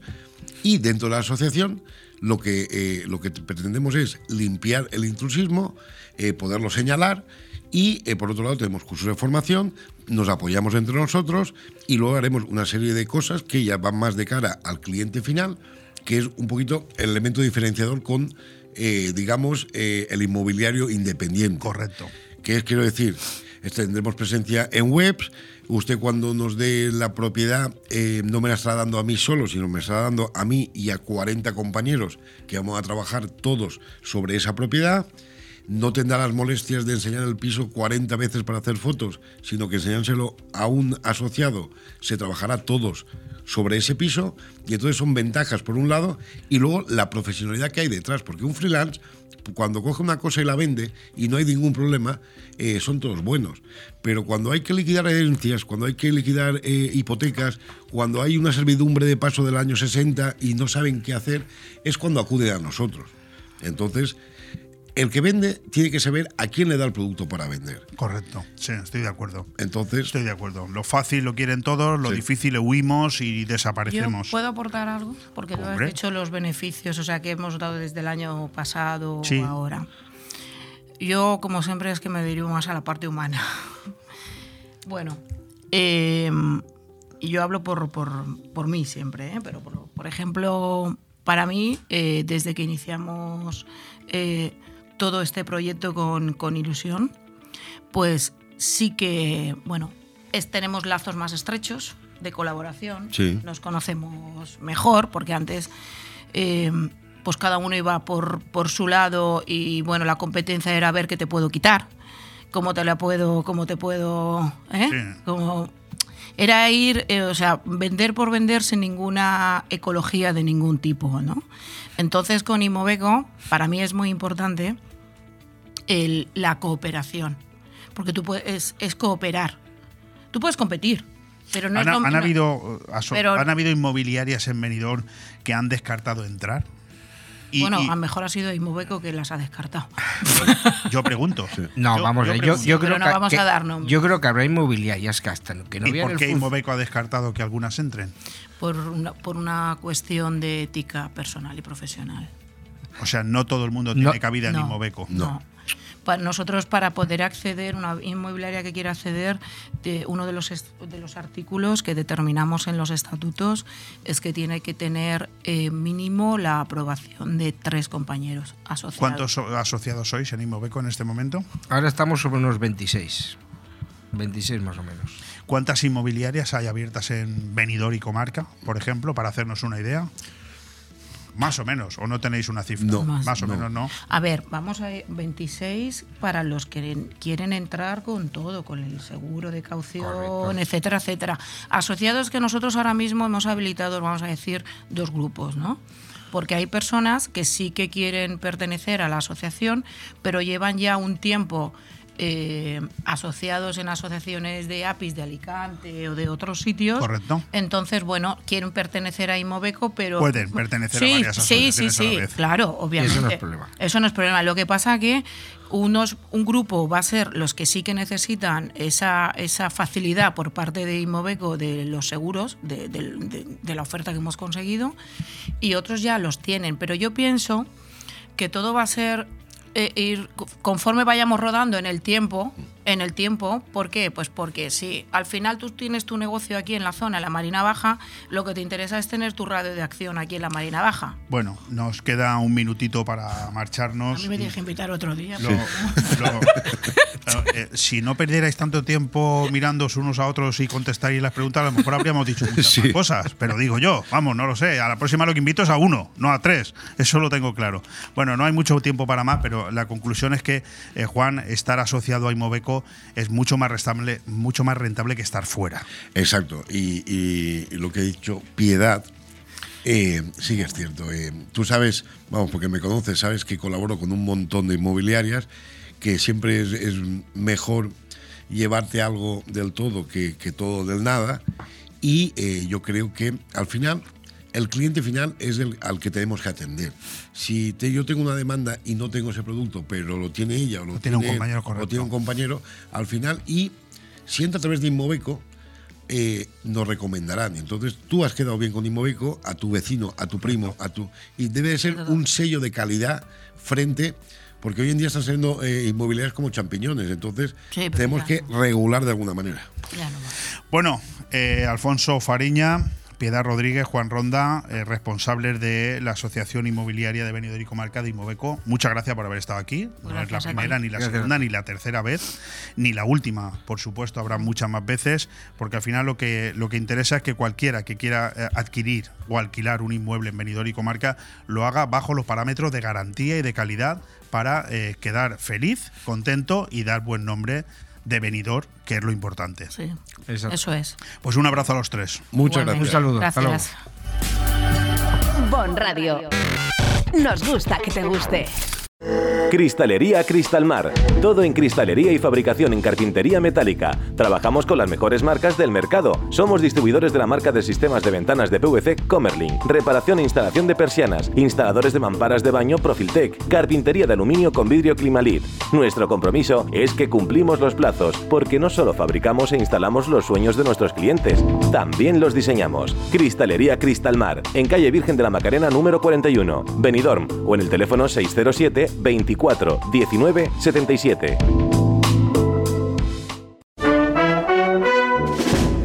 Mitjan Fester de la Nucia. El 10 i 11 de març, la Nucia celebra el seu Mitjan Fester amb mascletà, passacarrer, concerts, tardeo i molta, molta festa. La carpa festera es situarà a l'Auditori de les Nits, on es reuniran totes les penyes. El Mitjan Fester de la Nucia te espera el 10 i 11 de març a l'Auditori de les Nits. Ajuntament de la Nucia. Fent festa, fent futur. Viva, 15. En la calle Alameda de Benidorm tienes un lugar único. Viva 15. Más de 300 ginebras, champanes de todas las marcas, combinados, cócteles. Disfruta de una copa como nunca antes lo habías hecho. En la calle Alameda de Benidorm, Viva, 15. Y en Viva 8, desayunos increíbles, acompañados de un buen café, croissant, tostadas y muchísimo más. Ven y descubre Viva 8. Síguenos en redes sociales, arroba Viva Benidorm. ¿Eres de los que disfrutan de la comida? En Restaurante Le Plum combinamos placer y conocimientos. Cada mes un menú diferente lleno de sabor o crea tú la mejor combinación con nuestra espectacular carta. Entrantes fríos y calientes, pasta, risotos, suculentas carnes, pescado fresco. Restaurante La Plum pone el marco, los sabores y un ambiente muy especial. Estamos en carretera Altea La Nucía, kilómetro 5, en el 616-884468 y en www.restaurantelaplume.com. ¿Te gusta llegar a tiempo a tu destino? ¿Volver a casa tan cómodo y seguro como si fueras tú mismo el que conduces? Radio Taxi Benidorm. El mejor servicio a tu entera disposición. Descárgate nuestra aplicación Pide Taxi para el móvil y solicita un taxi de la manera más fácil. Visita nuestra web radiotaxibenidorm.com. Radio Taxi Benidorm 96 586 26 26. Aire Fresco. Programa patrocinado por Hotel Meliá Benidorm, Fomento de Construcciones y Contratas, Exterior Plus y Actúa, Servicios y Medio Ambiente.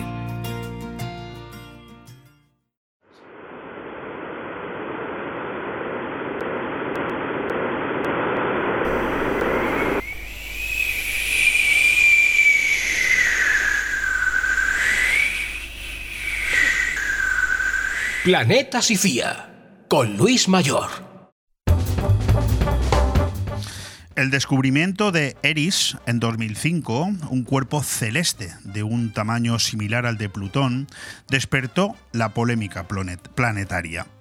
¿Debía ampliarse la lista de planetas del sistema solar o bien eliminar a Plutón? Sea como sea, el debate en torno al diminuto y gélido planeta es fruto de un grave avance en exploración, de un gran, no grave, de un gran avance en exploración espacial.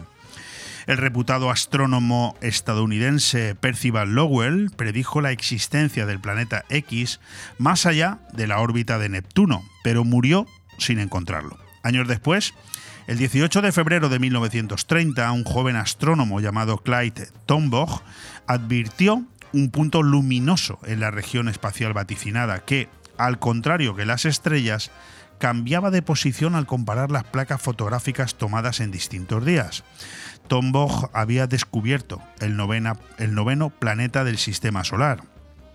Lo denominaron Plutón por corresponderse con las ilusiones de Percival Lowell y en referencia al dios romano del inframundo, capaz de volverse invisible. ¿O no? Porque hay otra explicación a su nombre. ¿Verdad, querido Luis Mayor? Pues sí, muy buenos días, así es. Pues yo voy a dejar que seas tú el que nos ilustre sobre este planeta, Plutón, y que nos explique el verdadero motivo de su nombre, entre otras muchas cosas. Adelante. Ok. Bueno, Plutón es el dios del Olimpo e inframundo terrenal. Con su órbita inclinada respecto al resto, es un planeta enano muy cercano al cinturón de Kuiper, del que Dios mediante estudiaremos en el siguiente programa. Porque el universo es muy, muy grande Y no solamente debemos o debo hablar de los planetas de nuestro entorno, sino que hay mucho más. Como por ejemplo, ¿alguien ha oído hablar de Beta Pectoris? Adelanto que el cinturón de Kuiper es una región de cuerpos más bien congelados que helados, que se sitúan más el exterior de la órbita de Neptuno y Plutón, con 5.191.283.500 kilómetros aproximadamente de distancia con respecto al Sol. Pluto, o Plutón, que es su nombre original, que por cierto, ¿saben quién le puso el nombre al planeta del perrito de Walt Disney? Pues una niña inglesa llamada Venetia Burney. Y luego les contaré cómo ocurrió. Como decía, Plutón es el planeta más lejano de nuestro sistema solar y aparte de estar congelado, tiene una atmósfera de nitrógeno, metano y monóxido de carbono. Es por ello que su color es, de rojizo, es un rojizo débil. Por cierto, desde septiembre de 1989, que hizo su aproximación a nuestra geo, hasta el año 2226 no lo volverán a ver cerca. Y ahí estaremos tú y yo, querido Luis. Espero. Clyde, Clyde William Tombaugh fue el descubridor del planeta, como muy bien has dicho antes. Por su destacada inteligencia planetaria y tras enviarle una serie de detalles planetarios, modelos de Marte y Júpiter, al observatorio Lowell, Besto Melvin Slipher, director del observatorio, quedó sumamente sorprendido y lo empleó inmediatamente en el mismo. El observatorio fue fundado por Percival Lowell y le encargó la búsqueda de planetas que el fundador Lowell perseguía desde 1905. Utilizando un comparador de destellos, al fin lo halló el 18 de febrero de 1930, entrando en nuestro sistema solar. Un comparador de destellos es algo muy sencillo porque es un dispositivo que le examina dos placas fotográficas de la misma parte del cielo tomada durante dos noches o tres noches diferentes. Eso es un comparador. Correcto. Bien. Eh, un año de Plutón equivale a 248 años nuestros y un día dura 153 horas. Un poquito lento, pero bueno. Pero es pequeño de tamaño ya que mide su diámetro 2.370 kilómetros solamente y 3.474 mide el diámetro de la Luna. Curiosamente tiene un glaciar en forma de corazón y montañas muy altas, pero no va solo, le acompañan cinco lunas, Charon, Hydra, Kerberos, Nix y Styx. Pero lo más importante es Charon o Caronte, como se le conoce en su idioma, porque su tamaño es la mitad del planeta, aunque es la más grande de las lunas. Orbita cada seis días y medio aproximadamente y forma una peculiaridad con respecto a su planeta, que es el único sistema planetario doble que se conoce en nuestro sistema solar, manteniendo un cara a cara el planeta y su satélite Caronte, a 19.640 kilómetros de distancia. Y todo esto lo sabemos después de una investigación y preparación que ha durado alrededor de 15 añitos, gracias a Alan Stern, investigador principal y al equipo de New Horizons del Southwest Eh, Institute en Boulder. Estamos, estamos, teniendo algún problema en el, en el sonido. No, no sé si ¿Sí? con el móvil colócalo de tal manera que lo, que lo oigamos bien, porque parece como que retumbara. Ah, pues, pues lo tengo puesto como siempre. Bueno, adelante. Bueno, eh, pero también tenemos eh, imágenes, fotografías del telescopio Hubble, detectando que la luna Caronte es más gris que su planeta. El descubrimiento de Plutón o Pluto, el 13 de marzo de 1930, el Lowell Observatory anunció oficialmente el descubrimiento. Vamos a hacer una cosa, vamos a volver a llamarte a ver si conseguimos que se escuche mejor, porque se escuchan unas interferencias que hacen que el sonido no tenga la calidad básica. Entonces vamos a poner un, un, consejo publicitario y, eh, y te llamamos, ¿vale? Vale. danos danos 30 eh, segundos. Lo que quieras. Bon Radio. Nos gusta que te guste. Hey tío, tengo hambre. ¿Dónde comemos? A esta hora está casi todo cerrado. Pues solo nos queda ir a comer a algún local de comida rápida. Pero no te has enterado. En Restaurante Vía Parque, cocina abierta todo el día y su menú casero por 9,90 euros. Pues vamos para allá. ¿Dónde está? En Vía Parque, en Benidorm, con fácil aparcamiento. Síguelos en redes sociales. Restaurante Vía Parque, abierto todos los días de lunes a domingo. Seguro que no te arrepentirás. Del 3 al 12 de marzo, decimoprimeras jornadas de la cuchara en Benidorm. Los platos de cuchara más sabrosos que mezclan tradición e innovación. 11 restaurantes que te ofrecen un menú con entrante, plato principal de cuchara, postre y bebida por tan solo 25 euros. Descubre a los restaurantes participantes y toda la información en la web de Visit Benidorm, oficinas de turismo y en la APP Gastroeventos, con la colaboración del Patronato de Turismo de la Costa Blanca y Turisme Comunitat Valenciana. Organizan Abreca y Concejalía de Turismo de Benidorm. Recuerda, del 3 al 12 de marzo, decimoprimeras jornadas de la cuchara en Benidorm. Hay un oasis donde puedes pasar un fin de semana distinto en un entorno paradisiaco. La Alfaz Oasis, un hotel donde desconectar sin irte muy lejos. Incluso puedes celebrar eventos privados y disfrutar de nuestro tratamiento beauty deleitándote con una cena especial en nuestro romántico restaurante. También disponemos de servicio de peluquería, salón de estética y mucho más. Elige Hotel La Alfaz Oasis para cualquier celebración, cena o fiesta que quieras que sea diferente. Estamos en calle El Hecho número 2 de Alfa del Pi y en el 96 599 23 11. Bon Radio. Nos gusta que te guste. Nos habíamos quedado hablando con Luis Mayor sobre la fecha, el 13 de marzo de 1930, que fue cuando el Lowell Observatory anunció oficialmente el descubrimiento. Querido Luis. Pues así es, ya hemos resuelto el problema. el 14 de marzo, a muchos kilómetros de distancia, Falconer Madden, un bibliotecario jubilado de la Universidad de Oxford, leía The London Times mientras desayunaba con su nieta Venetia Barney Fair, que mmm, falleció en el año 2009. Entonces tenía 11 años. El periódico se incluía la noticia del descubrimiento de un planeta que aún no tenía nombre. El bibliotecario leyó la noticia en voz alta y su nieta sugirió el nombre de Pluto.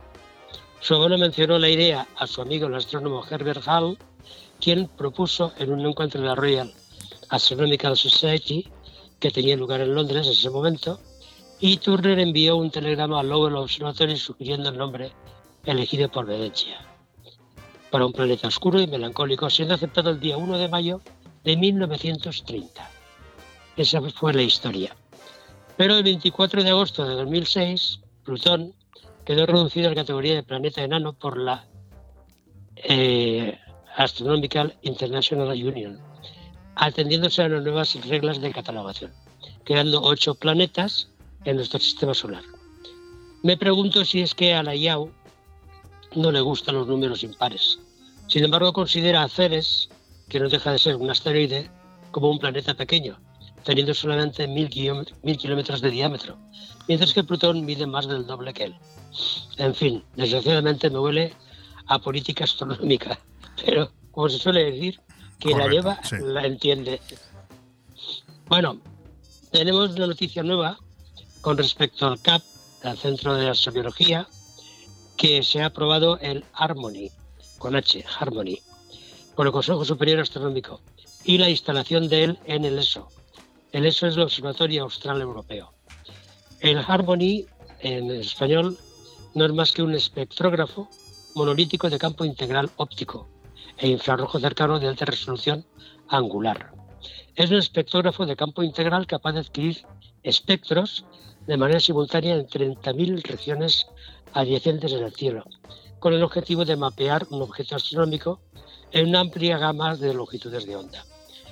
Como indica don Santiago Arribas, investigador del CAP y miembro del equipo de Harmony. Dice, este instrumento va a permitir realizar análisis espectrales con altísima resolución espacial, del orden de 10 milisegundos de arco, lo que es fundamental para estudiar, por ejemplo, la estructura interna de las primeras galaxias que existieron en las etapas tempranas del universo. Bueno, oye, pues maravillosa explicación acerca del planeta Plutón. Y bueno, a partir de dentro de dos semanas, cuando volvamos a conectar con eh, nuestro querido Luis Mayor, ¿de qué, ¿de qué vamos a hablar? ¿De, estos, ¿De estas nuevas galaxias, como nos has dicho? Pues hablaremos de, del cinturón de Kuipers para empezar y hablaremos de más cositas. De momento, también te puedo dar una noticia y es que el, el sistema DAR que se envió eh, hacia el Dimorphos. Sí, para la destrucción del asteroide, ¿no? La colisión. Sí, para, no destrucción, para desviación, digamos. Para la desviación, correcto. Sí, Ha, conseguido que la órbita eh, se retrase 33 minutos más que antes del impacto. Esto quiere decir que ha sido efectivo todo el estudio, todo el estudio que hizo el CAP en su, en su cámara de, estudios de impactos ha sido relevante para que esto realmente sucediera al, al, día de hoy. Esto estoy leyéndolo en la revista de Nature, que es donde lo han publicado realmente. Correcto. Bueno, pues con toda esa información tiene razón eh, Luis Mayor. De hecho, la Universidad de Alicante también ha aportado sus datos al estudio de las partículas en la colisión de la sonda DART con un asteroide. El equipo de ciencias planetarias de la Universidad de Alicante concluye con éxito su contribución al experimento de la NASA para minimizar el riesgo de colisiones con la Tierra. En cualquier caso, todo lo que tenga que ver con esto de, esta tecnología hay que agradecerlo porque son magníficas noticias. Luis, no tenemos tiempo para más. Muchísimas gracias. En un par de semanas nos volvemos a encontrar aquí en BOM Radio. Muy bien, pues muchísimas gracias a vosotros y recordaros el teléfono de Cleven Creativa. Correcto, dínolo, por favor. 600 04 9921 teléfono de Cleven Creativa, el grupo cultural en el que están inmersos tanto Luis Mayor como Guillermo del Pino, nuestros colaboradores, y al que si tú quieres formar parte no tienes más que llamar a ese 600 049921. Un fuerte abrazo, Luis.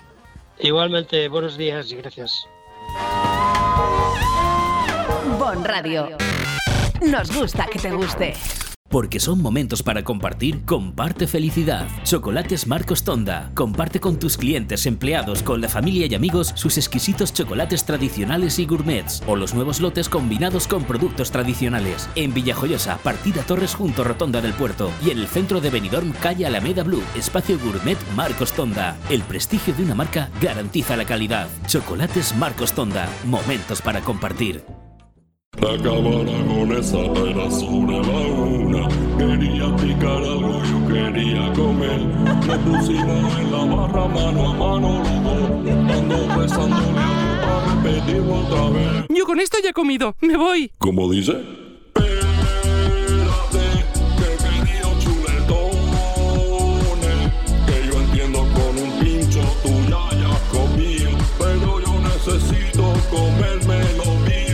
Ven sin prisas a la Cava Aragonesa, una institución en el corazón de Benidorm. Aire Fresco, programa patrocinado por Hotel Meliá Benidorm, Fomento de Construcciones y Contratas, Exterior Plus y Actúa, Servicios y Medio Ambiente.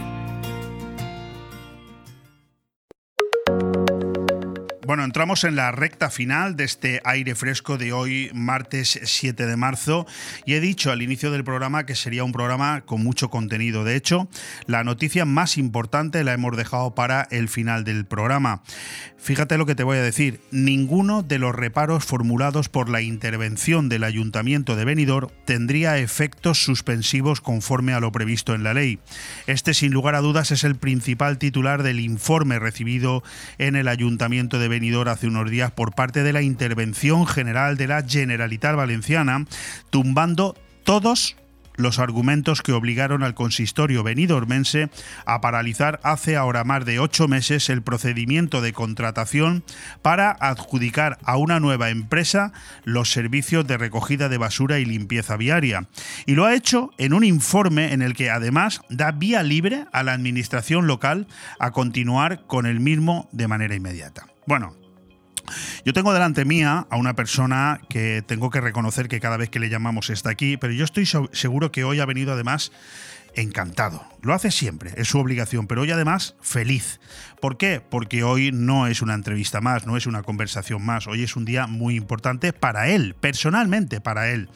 Porque yo les recuerdo a todos ustedes que José Ramón González de Zárate y Unamuno, dijo en estos mismos micrófonos hace exactamente cuatro meses, allá por el mes de octubre, que él fue muy valiente, ¿eh? que él dimitiría de su cargo, ojo, es diputado provincial también, si en el año 2023 el pliego de condiciones de la limpieza viaria y la recogida de residuos sólidos no se llevaba a cabo en el Ayuntamiento de Benidorm. Bueno, estas palabras que yo les acabo de leer a todos ustedes ratifican algo muy importante. En primer lugar, que no va a tener que dimitir, al contrario, que puede hoy hacer ostentación de que no se equivocaba en todas aquellas afirmaciones que tanto él como su alcalde, Tony Pérez, han hecho en estos mismos micrófonos a lo largo de los últimos muchos años, porque les recuerdo que llevamos cuatro años con el contrato prorrogado. Querido José Ramón González de Zárate, imagino que, aunque de alguna manera esto forma parte del trabajo diario suyo, pero hombre, también hay que reconocer que hoy estará satisfecho. Buenos días a todos o buenas tardes. Sí, muy satisfecho. Y lo tengo que decir, sobre todo, eh, personalmente lo he pasado mal. Y lo tengo que decir. No, no, me lo Yo soy imagino. una persona que, que me gusta decir y ser sincero, ¿no? Yo lo he pasado mal, porque al final mucho político eh, ha hablado y ha dicho auténticas ba- barbaridades. Mucha prensa han escrito igual las barbaridades que han dicho esos políticos, pero pues mira, creo que con el trabajo día a día incansable de los técnicos, apoyo también por parte de este concejal, pues mira, hemos sacado un resultado. Un resultado nos lo creíamos desde el principio. Antes de que empecemos a valorar eh, partes de lo que dice el informe, eh, ¿han terminado ustedes un poquito cansados, sobre todo usted y el alcalde, ¿no? principalmente, por tanto dedo señalador que en algunos momentos les ha hecho parecer delante de la ciudadanía como presuntos corruptos que pretendían algo extraño al, al Sí. que es... ¿sí? Sí, te lo digo bien claro, sí. Yo, yo he visto titulares eh, muy duros hacia mi persona y hacia las personas de los técnicos, cuando tenía bien claro y tengo bien claro que es totalmente falso. Y a las pruebas me remito. Hemos sido valientes. Es la primera vez que se lleva intervención general discrepancias entre los técnicos. Aquí había momentos eh, con otros alcaldes, no justamente con Tony Pérez, que los reparos se levantaban directamente en el pleno, levantaban la mano y hacían juntas de gobierno. Algún alcalde estuvo imputado por ese tema. Eh, nosotros no, eh, ni una duda, eh, con mucha transparencia y el único problema que teníamos era el tiempo, que nos iba a dar la razón, pero el tiempo lo que ha hecho que, pues que se ha alargado mucho. Eh, yo me hubiera gustado que este contrato estaría ya, estuviera ya adjudicado, ya estuviéramos en pleno rendimiento de contrato, porque creo que va a ser muy bueno para la ciudad. Pero no hemos podido, no hemos podido porque eh, hemos estado peleándonos, pues igual un año, año y medio, el técnico haciendo su correspondiente pliego, eh, dándoselo a todos los departamentos para que opinen.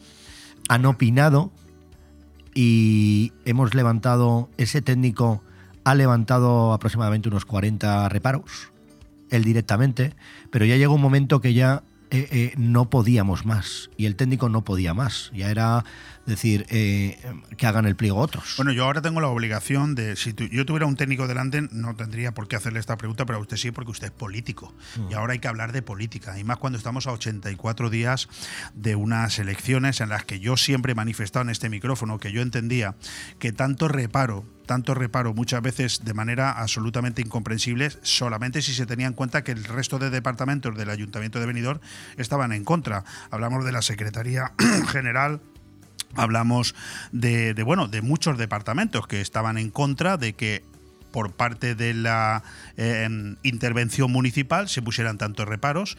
Yo siempre he pensado que esto obedecía a una estrategia política para eh, demorarlo esto hasta las elecciones y decir que ustedes no habían sido capaces de sacar esto adelante.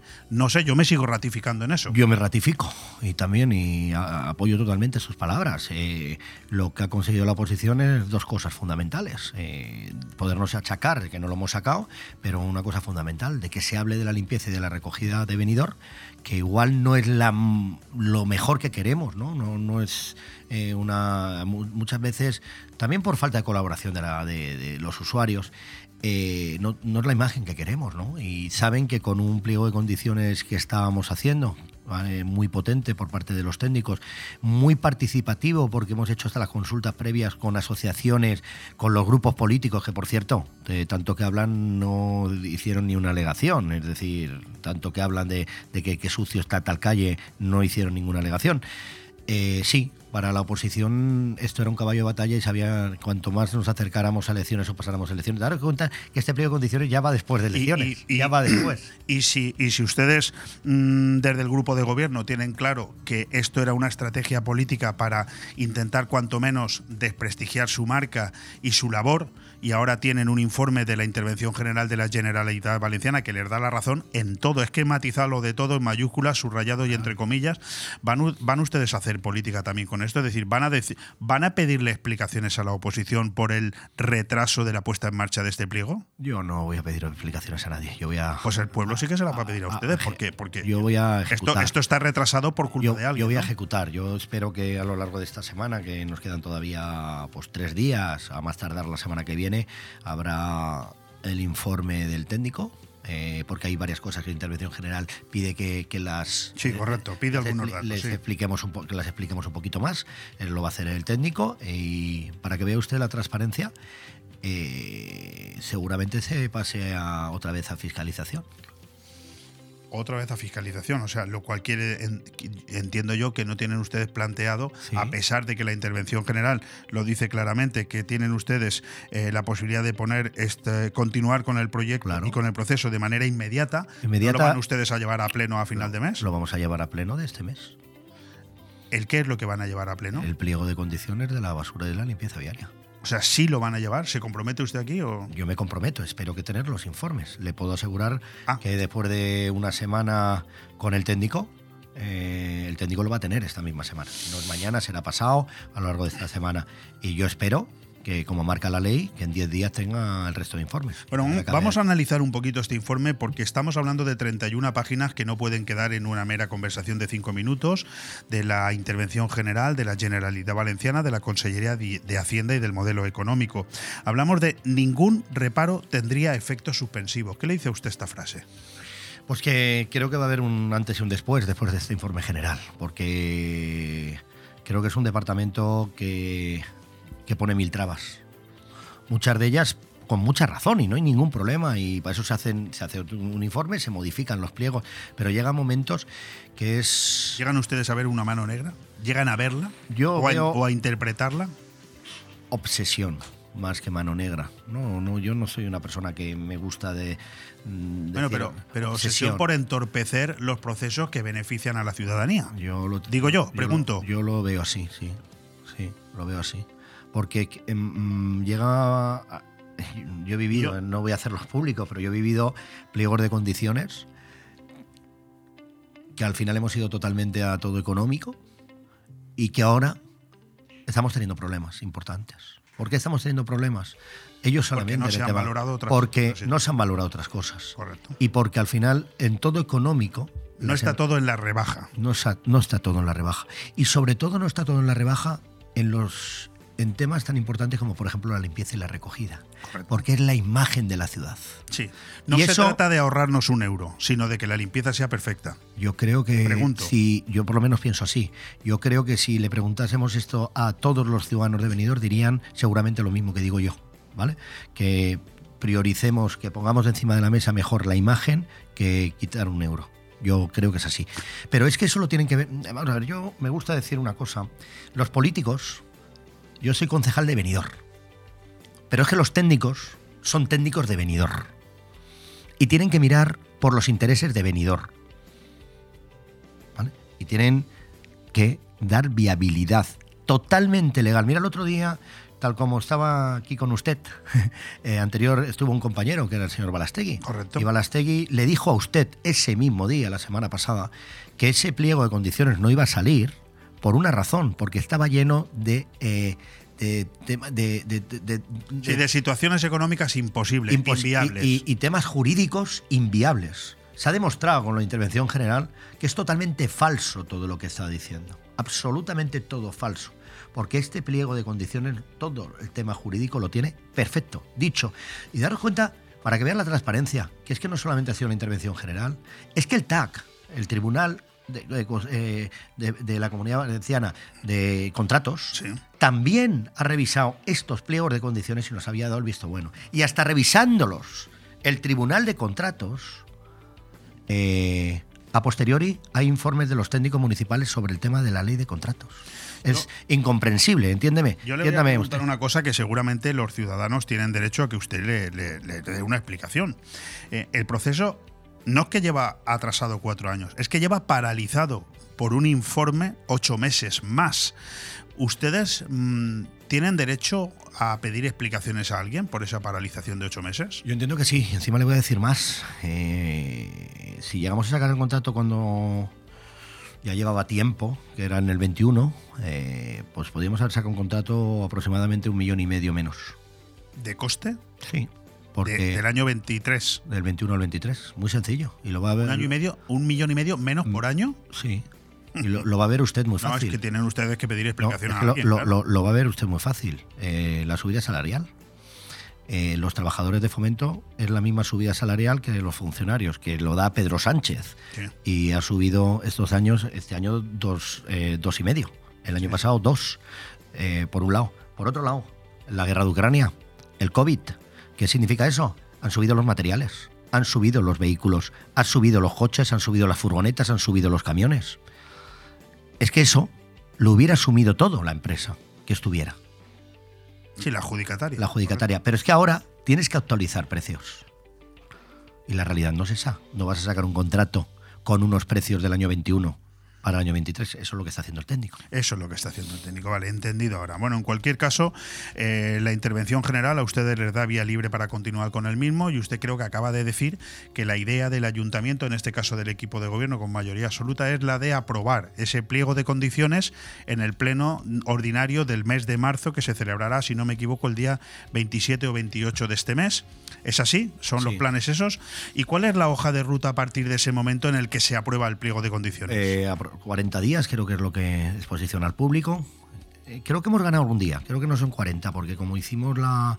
Lo publicamos en el boletín, creo que hemos ganado 10 días. Es decir, creo que son 30. Pero bueno, da lo mismo, Sí, 30 que 40. finales de abril. Eh, 40 días para que las empresas puedan presentar, presentar su... 30 días para que las empresas presenten su proyecto. pre- presentar su ¿Tienen ustedes idea de cuántas empresas van a presentarse? No lo sé, pero lo normal, por ejemplo, en Elche se presentaron cuatro, en Alicante se presentaron cuatro, municipios como nosotros podemos estar hablando cuatro, cinco, seis, no creo que vengan muchas más. Eh, fíjese, mil folios con pliegos. Y también le digo, también le digo, este es un pliego y cuando lo saquemos, eh, las empresas tienen que trabajar mucho, ¿eh? Mucho. Sí, es sí. decir, mm, eh, han tenido que estudiar muy mucho ya la ciudad, tenerla estudiada, porque si no, yo creo que en 30 días no lo sacan. No, a ver, si yo le iba a decir que, que estamos hablando de más de mil folios entre pliegos, informes, consultas, correcciones, más informes. Vamos, la reflexión que me decía yo es que hay que ver lo que cuesta para que algo salga en venidor adelante. ¿eh? Sí, mira, eh, íbamos de la mano al mismo tiempo que Elche.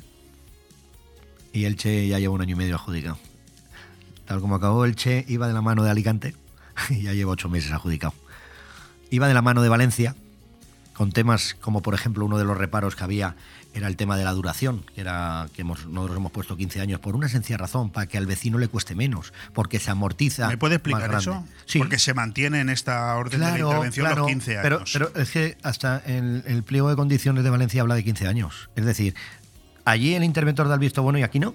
Es que no, no, No, tiene pues por eso le digo que no lo explique. Es decir, No, ¿por, qué, por qué el interventor ponía en tela de juicio que deberían ser ocho Por días? una razón, porque las empresas en la consulta previa eh, hablaban de 8 a 10 años, que amortizaban todo lo que es el contrato.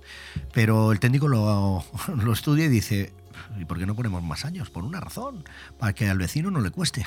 Es decir, si yo meto menos años, hay que pagar todas las inversiones que se hagan en esos menos años y lo tenemos que pagar entre todos.